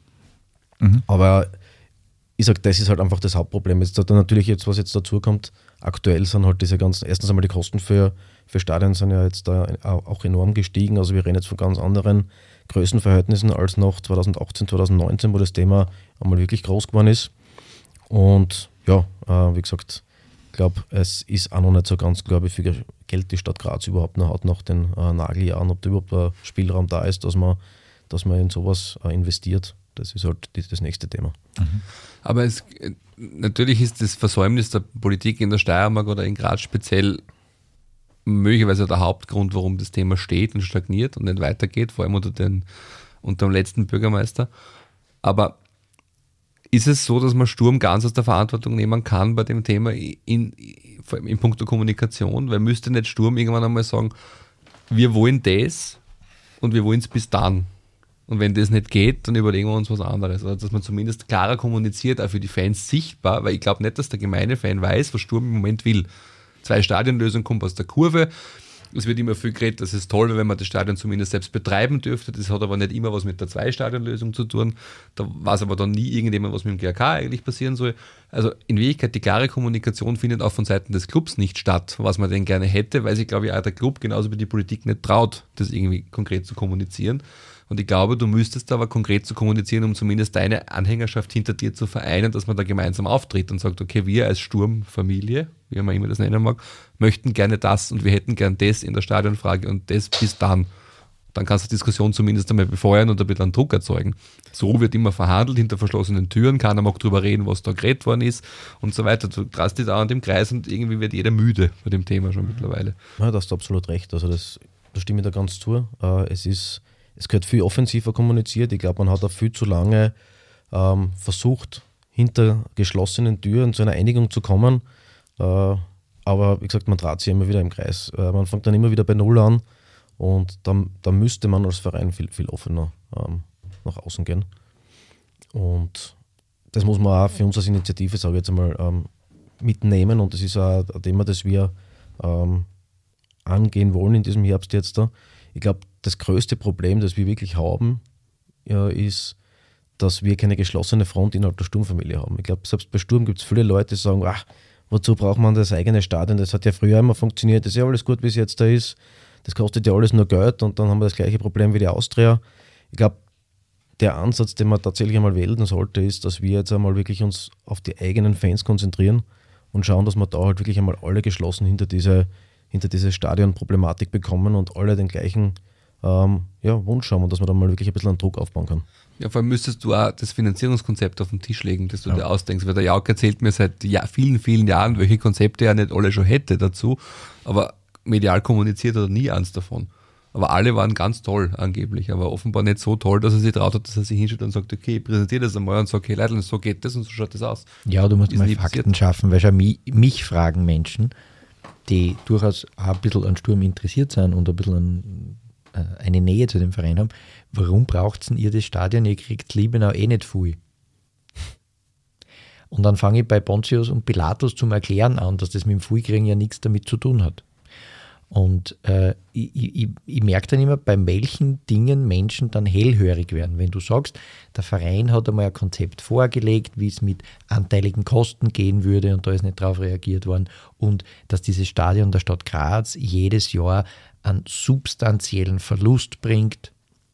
Also, und das sind dann Argumente, wo die Leute dann sagen, ach so, habe ich nie gehört. Und da denke ich mir, das sind die Dinge, die halt auch jemanden vielleicht interessieren, der jetzt nicht der größte Sturmknoffel ist, sondern irgendwie eine gewisse Art von Sympathie hegt oder vielleicht auch gar nicht, dem das vielleicht wurscht ist, der das irgendwo einmal gelesen hat, aber wenn der dann hört, für die Stadt wäre es eigentlich kein Nachteil, dann denkt sich der, aha, interessant, wäre ja kein Nachteil, wieso macht man es dann eigentlich nicht? Vorher ist ihm ja wurscht. Ne? Und ich glaube, da sind wir schon wieder bei so einem Why. Man muss den Leuten einen Grund geben, warum sie glauben, dass es eine gute Idee ist. Und die gute Idee ist nicht, dass sie die Schwarzen einbüden, dass sie gerne ein Stadion hätten, sondern das ist ein existenzielles Thema, wenn es längere Zeit Profifußball in Graz geben soll. Und man muss es den Leuten irgendwann beginnen, so kritisch zu erklären. Wenn ihr wollt, wenn euch das irgendwie interessiert, dass in zehn Jahren noch Profifußball in Graz läuft, auf einer kompetitiven Ebene, dann müssen die Vereine irgendeine Chance haben, sich selbst ihre, ihre, mit ihrer eigenen Infrastruktur zu arbeiten, darin zu wirtschaften und substanziell da drinnen auch Geld zu erlösen, so wie es andere in dieser Liga tun. Sonst hast du einfach einen dermaßen einen Wettbewerbsnachteil, das über lange Sicht nicht gehen wird. Aus. Und so drastisch muss man es den Leuten auch einmal sagen. Weil es ist den Leuten einfach ein bisschen wurscht. Das merkt man. Es ist den Leuten egal, das Thema. Oder vielen. Und da muss man ansetzen. Mit, dieser, mit diesem Es ist mir egal, muss man zusammenrahmen. Und zusammenrahmen kannst du halt nur, wenn du ihnen erklärst, wenn das nicht geht, ist in 15 Jahren mit Profifußball echt schwierig, weil die Einnahmequelle fällt. Aber da ist halt das, das Problem, wie erklärst du es jemandem, dem es einfach gar nicht interessiert? Ja, wie erreichst du den überhaupt? Mit dem anderen Thema, dass es naja, im Endeffekt finanziell nicht nein, nein, nein, aber ist. Das Problem, und genau das, das, was jetzt da hinaus wollte, das, da fangen wir, sind wir wieder beim Thema von vorhin, du musst zuerst einmal überhaupt, also du machst das, du erklärst das den Leuten, ne, weil dich das Thema interessiert, weil du dann äh, den Mehrwert drinnen erkannt hast und das, äh, deswegen weiter erzählst, um was es da geht. Ja? Das heißt, das ist genau das, was, was ich vorher gemeint habe. Genau das müssen wir jetzt einfach machen. Wir müssen die Leute so weit bringen, dass auf einem Stammtisch nachher nicht die Leute da sitzen und keiner weiß, warum das überhaupt sein soll, sondern dass dort Leute sitzen und den anderen Leuten dort erzählen, warum das eine gute Idee ist. Darf ich, darf ich nur was dazwischen fragen? Warum macht es der Verein nicht selber? das den Leuten zu erklären?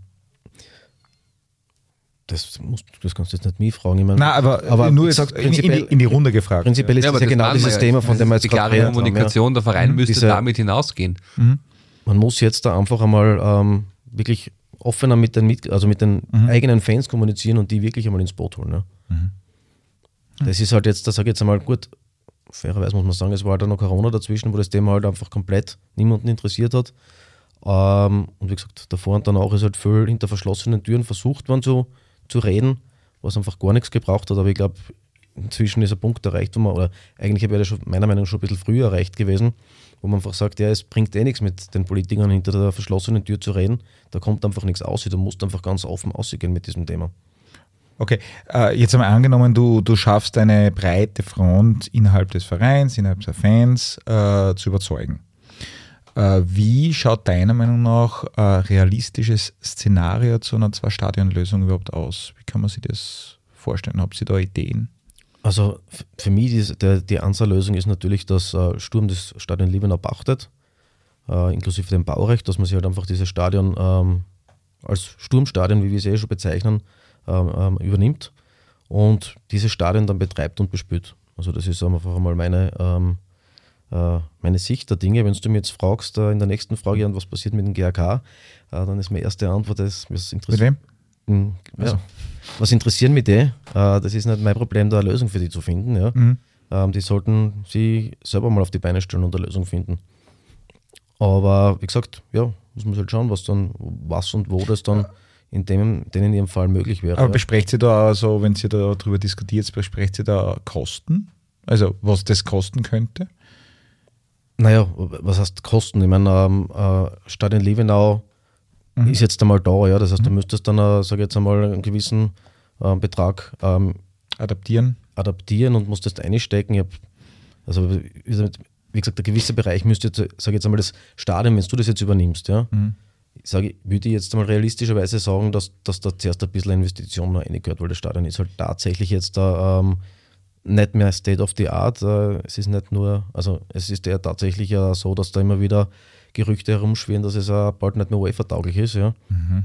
Also muss man sich halt einmal überlegen, ob da nicht zuerst einmal eine gewisse Investition, die ja eigentlich auch versprochen worden ist, ähm, reinkommt. Ja. Und wenn die nicht reinkommt, dann kann man natürlich sagen, okay, diese 6, 7 Millionen, die da versprochen worden sind, ähm, wenn die Stadt das nicht zahlen kann, ähm, wie kann man das anderweitig dann, ähm, sage ich jetzt mal, ausgleichen?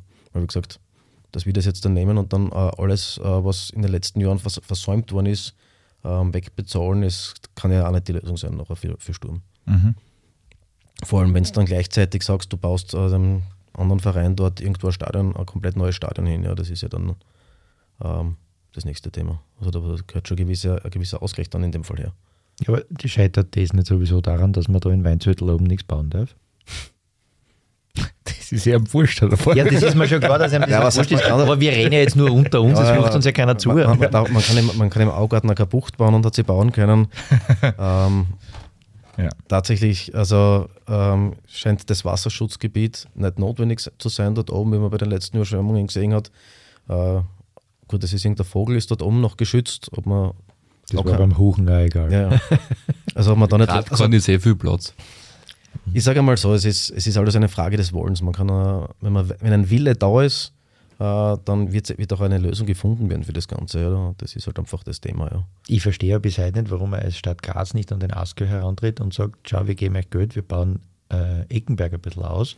Das ist tatsächlich Thema gewesen, ja. aber äh, besteht von Askö-Seite kein Interesse. Was äh, Irrsinn ist, oder? Weil die Bude ist ja am Zaun fallen, wenn wir uns ehrlich sind. Oh, ich war letztes ja, Jahr bei einem Giant-Spiel, äh, ja, ja, das ist man, nicht gerade cool. Ja, aber es ist, man muss fairerweise natürlich sagen, die haben natürlich mehrere Sportvereine, die dort spielen und da ist natürlich die berechtigte Angst da, dass die dann ähm, ausweichen müssen und keine Wichtigkeit mehr haben und der Aske für sich äh, in, seiner, also in seiner eigenen Definition natürlich für solche Sportvereine natürlich mhm. auch da ist und man nimmt denen halt dann ähm, die Lösung. Also ist, ich verstehe das durchaus, warum der ASK sagt, na, wir wollen da unsere eigenen Vereine schützen und sobald wir da einen GAK drinnen haben, ist es dann, ähm, sind wir praktisch nicht mehr selber in unserem eigenen Stadion nicht mehr Zweiter.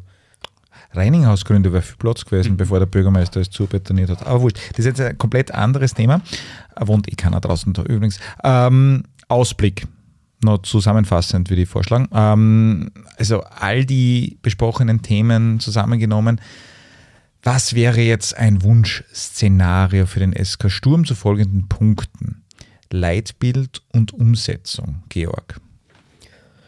Dass ähm, man sich im Verein, ähm, sowohl in der Geschäftsstelle, ähm, aber auch in allen anderen Bereichen im Verein, in der Jugend ähm, und äh, im Fanbereich, ähm, sich Gedanken macht, was kann man tun, um dieses Leitbild wirklich in die, ins tägliche Leben zu integrieren und dass äh, in Zukunft auch zusätzlich personelle Ressourcen äh, und materielle Ressourcen da sind, dass man sich mit dem Thema wirklich auseinandersetzen kann. Dass es nicht nur Ideen sind, die dann am Papier stehen, sondern dass dann auch tatsächlich die Ressourcen da sind, dass man diese Ideen auch umsetzen und bearbeiten kann. Mhm. Kaum was hinzuzufügen, oder? Daran anknüpft füge ich noch hinzu, weil, weil ich mich gerade beruflich mit dem Thema Nachhaltigkeit beschäftigt, dass es mittlerweile einfach Faktor ist, dass du angesichts der Klimathemen, die auf uns zukommen und so weiter, in zum Beispiel europäischen Institutionen oder in, in, in Firmen, die Geld verdienen wollen, das Thema Nachhaltigkeit bei jedem Tun mitgedacht wird. Und genauso könnte man das mit dem Leitbild denken, dass man, egal was man tut als Geschäftsstelle, als Geschäftsführung, als Sturmmitarbeiterin in jeglicher Hinsicht, das, was im Leitbild steht, in den Grundzügen meines Tuns mitzudenken. Dann wäre schon auch ein großer Schritt geschafft. Mhm. Frank, neue Idee? Mm, ja, wenn man Leitbilder erarbeitet, kennt man das Problem, dass ähm, erarbeitet sind sie gern mal eh ambitioniert. Umgesetzt sind sie dann sehr oft sehr schwer und dazwischen ist dieser Gap, dass man sozusagen das, was im Leitbild niedergeschrieben ist, so operationalisiert, dass Menschen, die damit arbeiten sollen, mit dem, was dort hingeschrieben ist, auch was anfangen. Mhm. Also konkrete Handlungshinweise haben. Und jetzt kenne ich das Gesamtpapier nicht, das erarbeitet wurde. Mir ist jetzt vorkommen, wie ich es immer gesehen habe, klingt schön, schaut gut aus. Was ist der konkrete Handlungshinweis für die einzelnen Ebenen im Verein? Was bedeutet das für mich in meinem täglichen Tun? Und ähm, kenne ich aus meiner beruflichen Praxis, wenn du das für Menschen, die im Daily Business stehen, nicht runterbrichst auf Handgriffsebene, was bedeutet das für mein tägliches Tun? Das sind deine Möglichkeiten, wie du damit besser arbeiten kannst, wie dir das Leitbild in deinem täglichen Tun auch was bringt. Ne?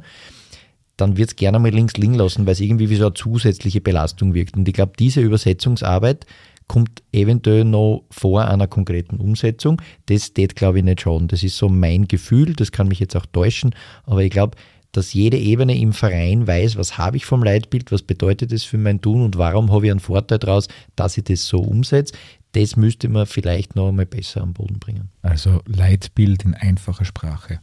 Ich weiß nicht, ob es in einfacher Sprache ist, aber es sind ja diese Phrasen, die da niedergeschrieben sind, diese, diese, diese Leitsätze, die sind ja gut, nur dass man sie im Merchandising vielleicht ein bisschen leichter tut mit der Interpretation wie im Bereich Sicherheit oder im, äh, keine Ahnung, im äh, in, in, irgendeinem Bereich der, der, der, des sportlichen Staffs, das kann ich mir schon vorstellen, dass man sich in der Jugend schnell darauf ausgerät, dass man sagt, wir haben eh für das, was wir sowieso tun müssen, schon keine Mitarbeiter, jetzt können wir uns nicht um das auch noch kümmern. Glaube ich auch, nur wenn ich quasi versuche, runter zu operationalisieren, was bedeutet es für dich in deiner Jugendarbeit, dich aufs Leitbild zu beziehen? Und deshalb wäre es vielleicht leichter dann fängt vielleicht der Jugendtrainer auch was damit an. Ich glaube, man muss es einfach brauchbar machen. Das ist das, wo ich oft erfahre, dass Leitbilder dann erarbeitet sind und dann irgendwo stehen an Wänden vieldeutige Sätze und das war's dann. Und das ist aber schade, weil da ist ja viel Denkarbeit meistens hineingeflossen mhm. und es soll ja wohin führen. Und man muss es halt entsprechend übersetzen und angreifbar machen für die Menschen, die tagtäglich arbeiten müssen. Ich darf mir von denen nicht ja, erwarten. Du erfindest ja das Rad nicht neu damit. Das ist jede, in jeder großen Firma, was zum Arbeiten anfängst, hast du einen Termin mit der HR und die erklären da, dafür stehen wir und das machen wir in der Praxis damit und aus. Mhm. Genau, das ist das Gleiche. Das muss mit dem Leitbild genauso machen. Okay, dann der zweite Punkt, äh, dein Wunschszenario, was Mitglieder anbelangt, haben wir eigentlich, das hast du eh vorher relativ gut zusammengefasst, also ja, groß 30.000 ja, 30.000 als erster Schritt, ja. Okay. Das ist viel. Das ist fast 90 Prozent mehr. Wir der Präsident hat immer gesagt, Leute. man muss das Unmögliche verlangen oder wollen, damit man das Mögliche erreichen kann. Wir haben 25.000 Leute nach Klagenfurt braucht oder sogar mehr. Äh, warum sollen 30.000 Mitglieder noch äh, viel oder unmöglich sein? Also deswegen sage ich, man muss darüber hinaus denken. Ha! Das ist einmal eine Ansage. Zumindest müsste man mhm. versuchen, der Mitglied der stärkste Verein der Steiermark zu werden. Einmal als allerersten Schritt. Mhm. Das ist momentan der, der Ski Skiverein. SV Schladming, oder so irgendwas. Ja, genau. Oh je.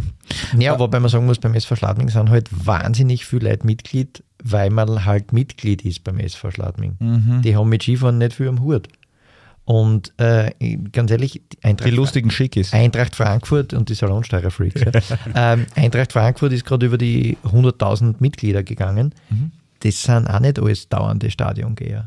Mhm. Und ich glaube, da muss man hinschauen. Da muss man schauen, was tun die. Jetzt kann man sagen, ja, die Eintracht hat gerade die Europa League gewonnen. Ja, eh schön, nur bevor sie die Europa League gewonnen haben, haben sie trotzdem auch schon 75.000 Mitglieder gehabt. Also da muss man schon mal hinschauen und jetzt nicht sagen, ja, aber Frankfurt ist so groß. Na, was tun die, dass Menschen, die Jahr und Tag nicht ins Stadion gehen, trotzdem Eintracht Frankfurt Mitglied sein? Was macht die Eintracht? Was macht es aus? Die Stadt Frankfurt ist nicht einmal groß. Ja, unabhängig davon, aber ein großes Einzugsgebiet Stimmt, andere ja. Vereine daneben, aber da muss ich hinschauen, was kann ich da machen? Und äh, da, da, muss ich, glaube ich, meine Anleihen nehmen, bei denen, die es gut machen und sie nicht auf jahrelangen sportlichen Erfolg berufen können, weil das mit der Eintracht sportlich bergauf geht, hat mit dem Kapsig und dem Kovac passiert. Davor sind sie jahrelang herumgegrundelt und mhm. haben trotzdem viel Mitglieder gehabt und einen Zuwachs. Also da muss man schon schauen, was haben die jenseits der sportlichen Tätigkeiten gemacht, dass da immer mehr Menschen gesagt haben, Eintracht-Mitglied sein ist cool, das will ich auch.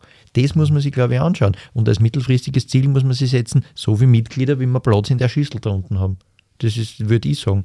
Okay. Da müssen wir die Schüssel ein bisschen ausbauen ja, für dein Mitgliederziel müssen wir die Schüssel ausbauen. Ich werde die Schüssel aus.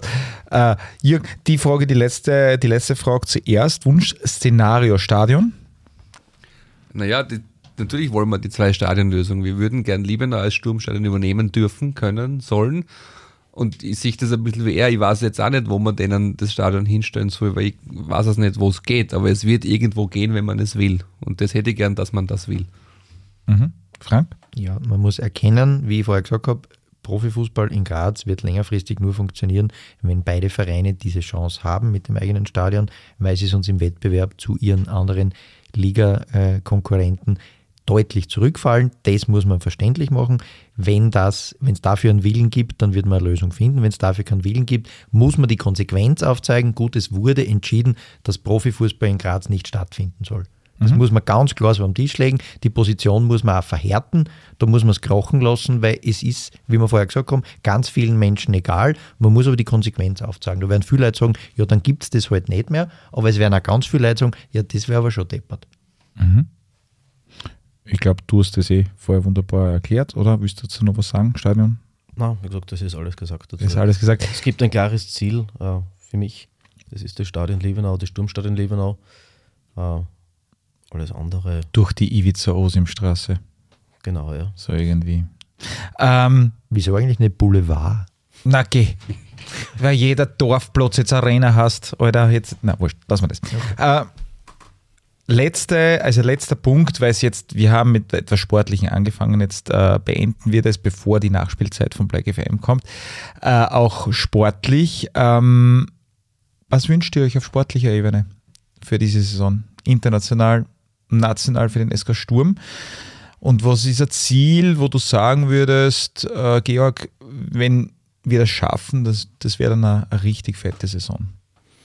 Eine richtig fette Saison wäre natürlich, wenn wir äh, das schaffen, dass wir in der Europa League überwintern. Mhm.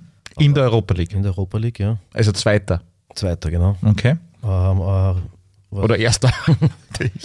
was natürlich schön, aber generell überwintern wäre natürlich mhm. ein, Ziel, glaube ich, dass man speziell nach dem äh, Sieg jetzt gegen Mittelland auf alle Fälle äh, im Auge haben sollte. Mhm.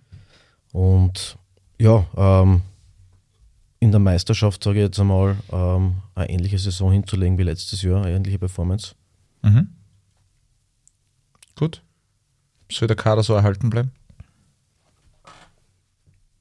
Ich bin da immer, weißt du, ähm, schwierig zu sagen, Kadererhaltung. Irgendwann einmal tut es immer wieder gut, wenn es frisch, frisches Blut reinkommt. Aber ich denke mal, also so wie es ausschaut, glaube ich, dass da unsere sportliche Leitung auf einem guten Weg ist, meiner Meinung nach. Äh, und dass die da keine Ratschläge von mir brauchen. Mhm. Jürgen? Uh, ja, das Europa League-Thema eh, sicher wäre das cool und fett. Meisterschaft sehe ich so, Kühlbauer-Mannschaften gehen in der Regel irgendwann ein, weil irgendwann das Latein ausgeht. Also wären wir wieder Zweiter. Latein und Kübauer. Das ist, okay. Ähm, das, okay. das ist realistisch. Ich glaube, dass Vizemeistertitel noch immer keine absurde Forderung ist, wenn du vor allem die Performance mhm. der anderen anschaust. Mhm. Und sonst, mein, mein Wunschszenario für diese Saison am Ende ist eigentlich, dass wir wieder mit einer Mannschaft in die Pause gehen im Sommer, wo man sieht, da sind Aktien drin, die entweder uns wahnsinnig viel bringen oder wahnsinnig viel Geld bringen. Und ich glaube, wenn man die Kaderpolitik vom Andi Schicker so verfolgt und seine bisherigen äh, Werke betrachtet und das anschaut, was er jetzt versucht wieder hinzustellen und immer in diesem Rahmen bleibt, den man sich momentan gibt, dann denke ich mal, dass das eigentlich jetzt wieder so sein könnte, dass man da wieder ein, zwei, drei Leute drin hat, die, die dann möglicherweise entweder heiß begehrt sind oder einfach wahnsinnig gut für uns kicken. Heiß oder heiß begehrt? Je nachdem. Okay, Frank? Mhm.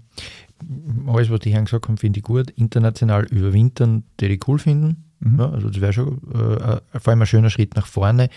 Ich würde super finden, wenn wir es ähm, also den erreichbaren Sieg zu Hause in der Europa League hat man jetzt. Ne?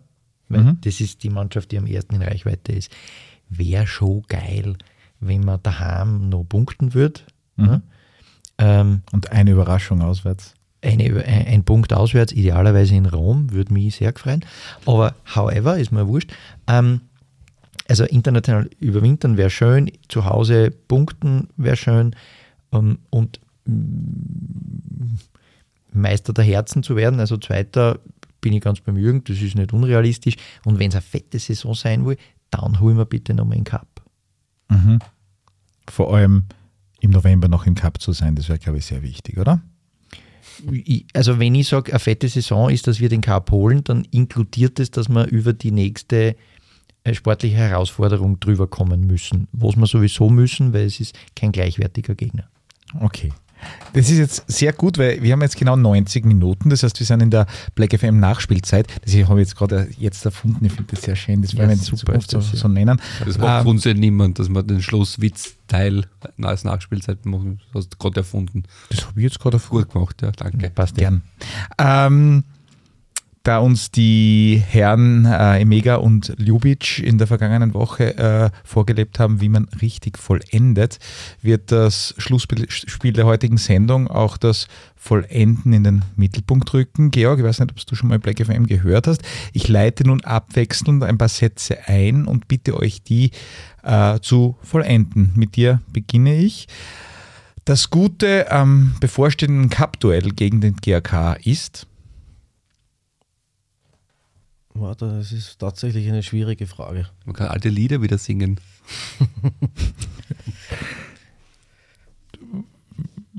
ich tue mir wirklich schwer, da etwas Positives okay. zu gewinnen.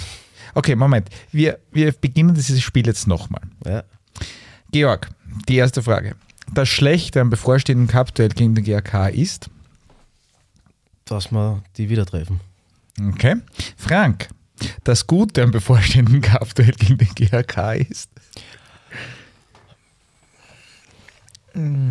Dass ich davon ausgehe, dass nach diesem Duell die, die aufkommende äh, lästige Großmütigkeit mancher Roten dann wieder für eine Zeit beendet sein wird. Okay. Jürgen, die dritte Halbzeit beim Grazer Derby wird? Ergebnisabhängig. Ach, das ist diplomatisch. Mhm. Das ist super. Georg, Emanuel Emega spielt beim SK Sturm bis Mitte 2023. Mhm. Also eine Saison. Länger können wir unsere Stürmer einfach nicht halten. Mhm. Also halbe Saison meistens eigentlich nur. Ähm, Frank, die Verpflichtung von Albion Ayeti war? In meinen Augen wahrscheinlich ein interessanter Move und ich glaube, das wird uns in den nächsten Wochen noch äh, helfen. Okay, äh, Jürgen, die Verpflichtung von William Böving war. Also die ersten paar Auftritte betrachtend eine mit Potenzial. Mhm. Georg, äh, ich glaube, dass Christian Ilzer nach dieser Saison noch eine weitere Saison Sturmtrainer bleibt. Mhm. Frank, Christian Jaug geht das nächste Mal zu Fuß nach Mariazell, wenn wir den Cup holen. Echt? Ja, das ist das letzte Mal gemacht. Würde ich, würde ich erwarten. Du gehst mit mit dem. Nein, das macht der Oliver Buffy. Ja, und der Josef Schuster. Ähm, Jürgen, wenn ich mir das derzeitige Chaos beim SK Rapid anschaue, dann denke ich mir, dass ich froh bin, dass ich kein Rapid-Fan bin. Mhm. Und die letzte Frage, Georg. Äh, die Kurve wird geschlossen beim Ligaspiel der Damen auftauchen, wenn? Da kann ich da tatsächlich kaum. die fernsten Fragen kommen zum Schluss. der hat sein müssen jetzt. Ähm, Frank, äh, Frank, du bist der Frank. Äh, Liebenau ist das nächste Mal ausverkauft, wenn? Wir zu Hause gegen Nazio Rom spielen. Okay. Jetzt Nazio Rom. Ja, völlig, völlig zu Recht. Ähm, und Jürgen, die letzte Frage an dich. Marco Bogo wird bei der kommenden Präsidentenwahl hoffentlich grauslich abstinken. Oh. Jetzt habe ich fast das Glas runter Okay, äh, zum Ende einen herzlichen Dank, äh, lieber Georg, fürs Dabeisein und viel Erfolg für äh, deine weiteren Vorhaben dies und jenseits der Kurve. Danke fürs Dasein. Danke für die Einladung. Äh, Im Namen des Teams von Black FM auch wieder ein großes Danke an die Jungs von So Stegisch, die mittlerweile schon irgendwo sind. Ich sehe sie nicht mehr für den technischen Support. An den Rob ganz besonders und natürlich euch da draußen ein herzliches Danke fürs Zuhören. Wir möchten euch weiters noch ganz herzlich einladen. Lasst uns eure Meinung zu den angesprochenen Themen wissen. Postet eure Kommentare auf blackfm.at, auf unserer Facebook-Seite und Instagram. Und nicht vergessen, positive Bewertungen in den Podcast-Apps eurer Wahl zu hinterlassen und bitte Black FM auch zu abonnieren. Euch da draußen äh, hier nochmal der Aufruf, lasst uns gemeinsam daran arbeiten, über diese Themen, die wir da heute besprochen haben, dass die Hütte im Süden von Graz auch publikumstechnisch dem gerecht wird, was die Mannen am Platz leisten. Und wie immer auch der Aufruf, schaut euch die Spiele der Sturm-Damenmannschaft an, die jetzt zweimal in der Meisterschaft gewonnen haben und auch ein Champions League-Duell äh, gewonnen haben. Und auch jene der Zweier, da müsst ihr zwar ein bisschen außerhalb von Graz äh, fahren, aber Sonntag äh, Vormittagsausflug ist auch, glaube ich, nicht so schlecht. Und ganz wichtig hier anzumerken, sowohl die Einzelmannschaft als auch die Zweier sind vor Rapid und die Damen so sowieso konkurrenzlos. In diesem Sinne wünschen wir euch je nachdem einen guten Morgen, einen schönen Tag, einen geruhsamen Abend. Auf alle Fälle bis bald bei Black FM. Black FM.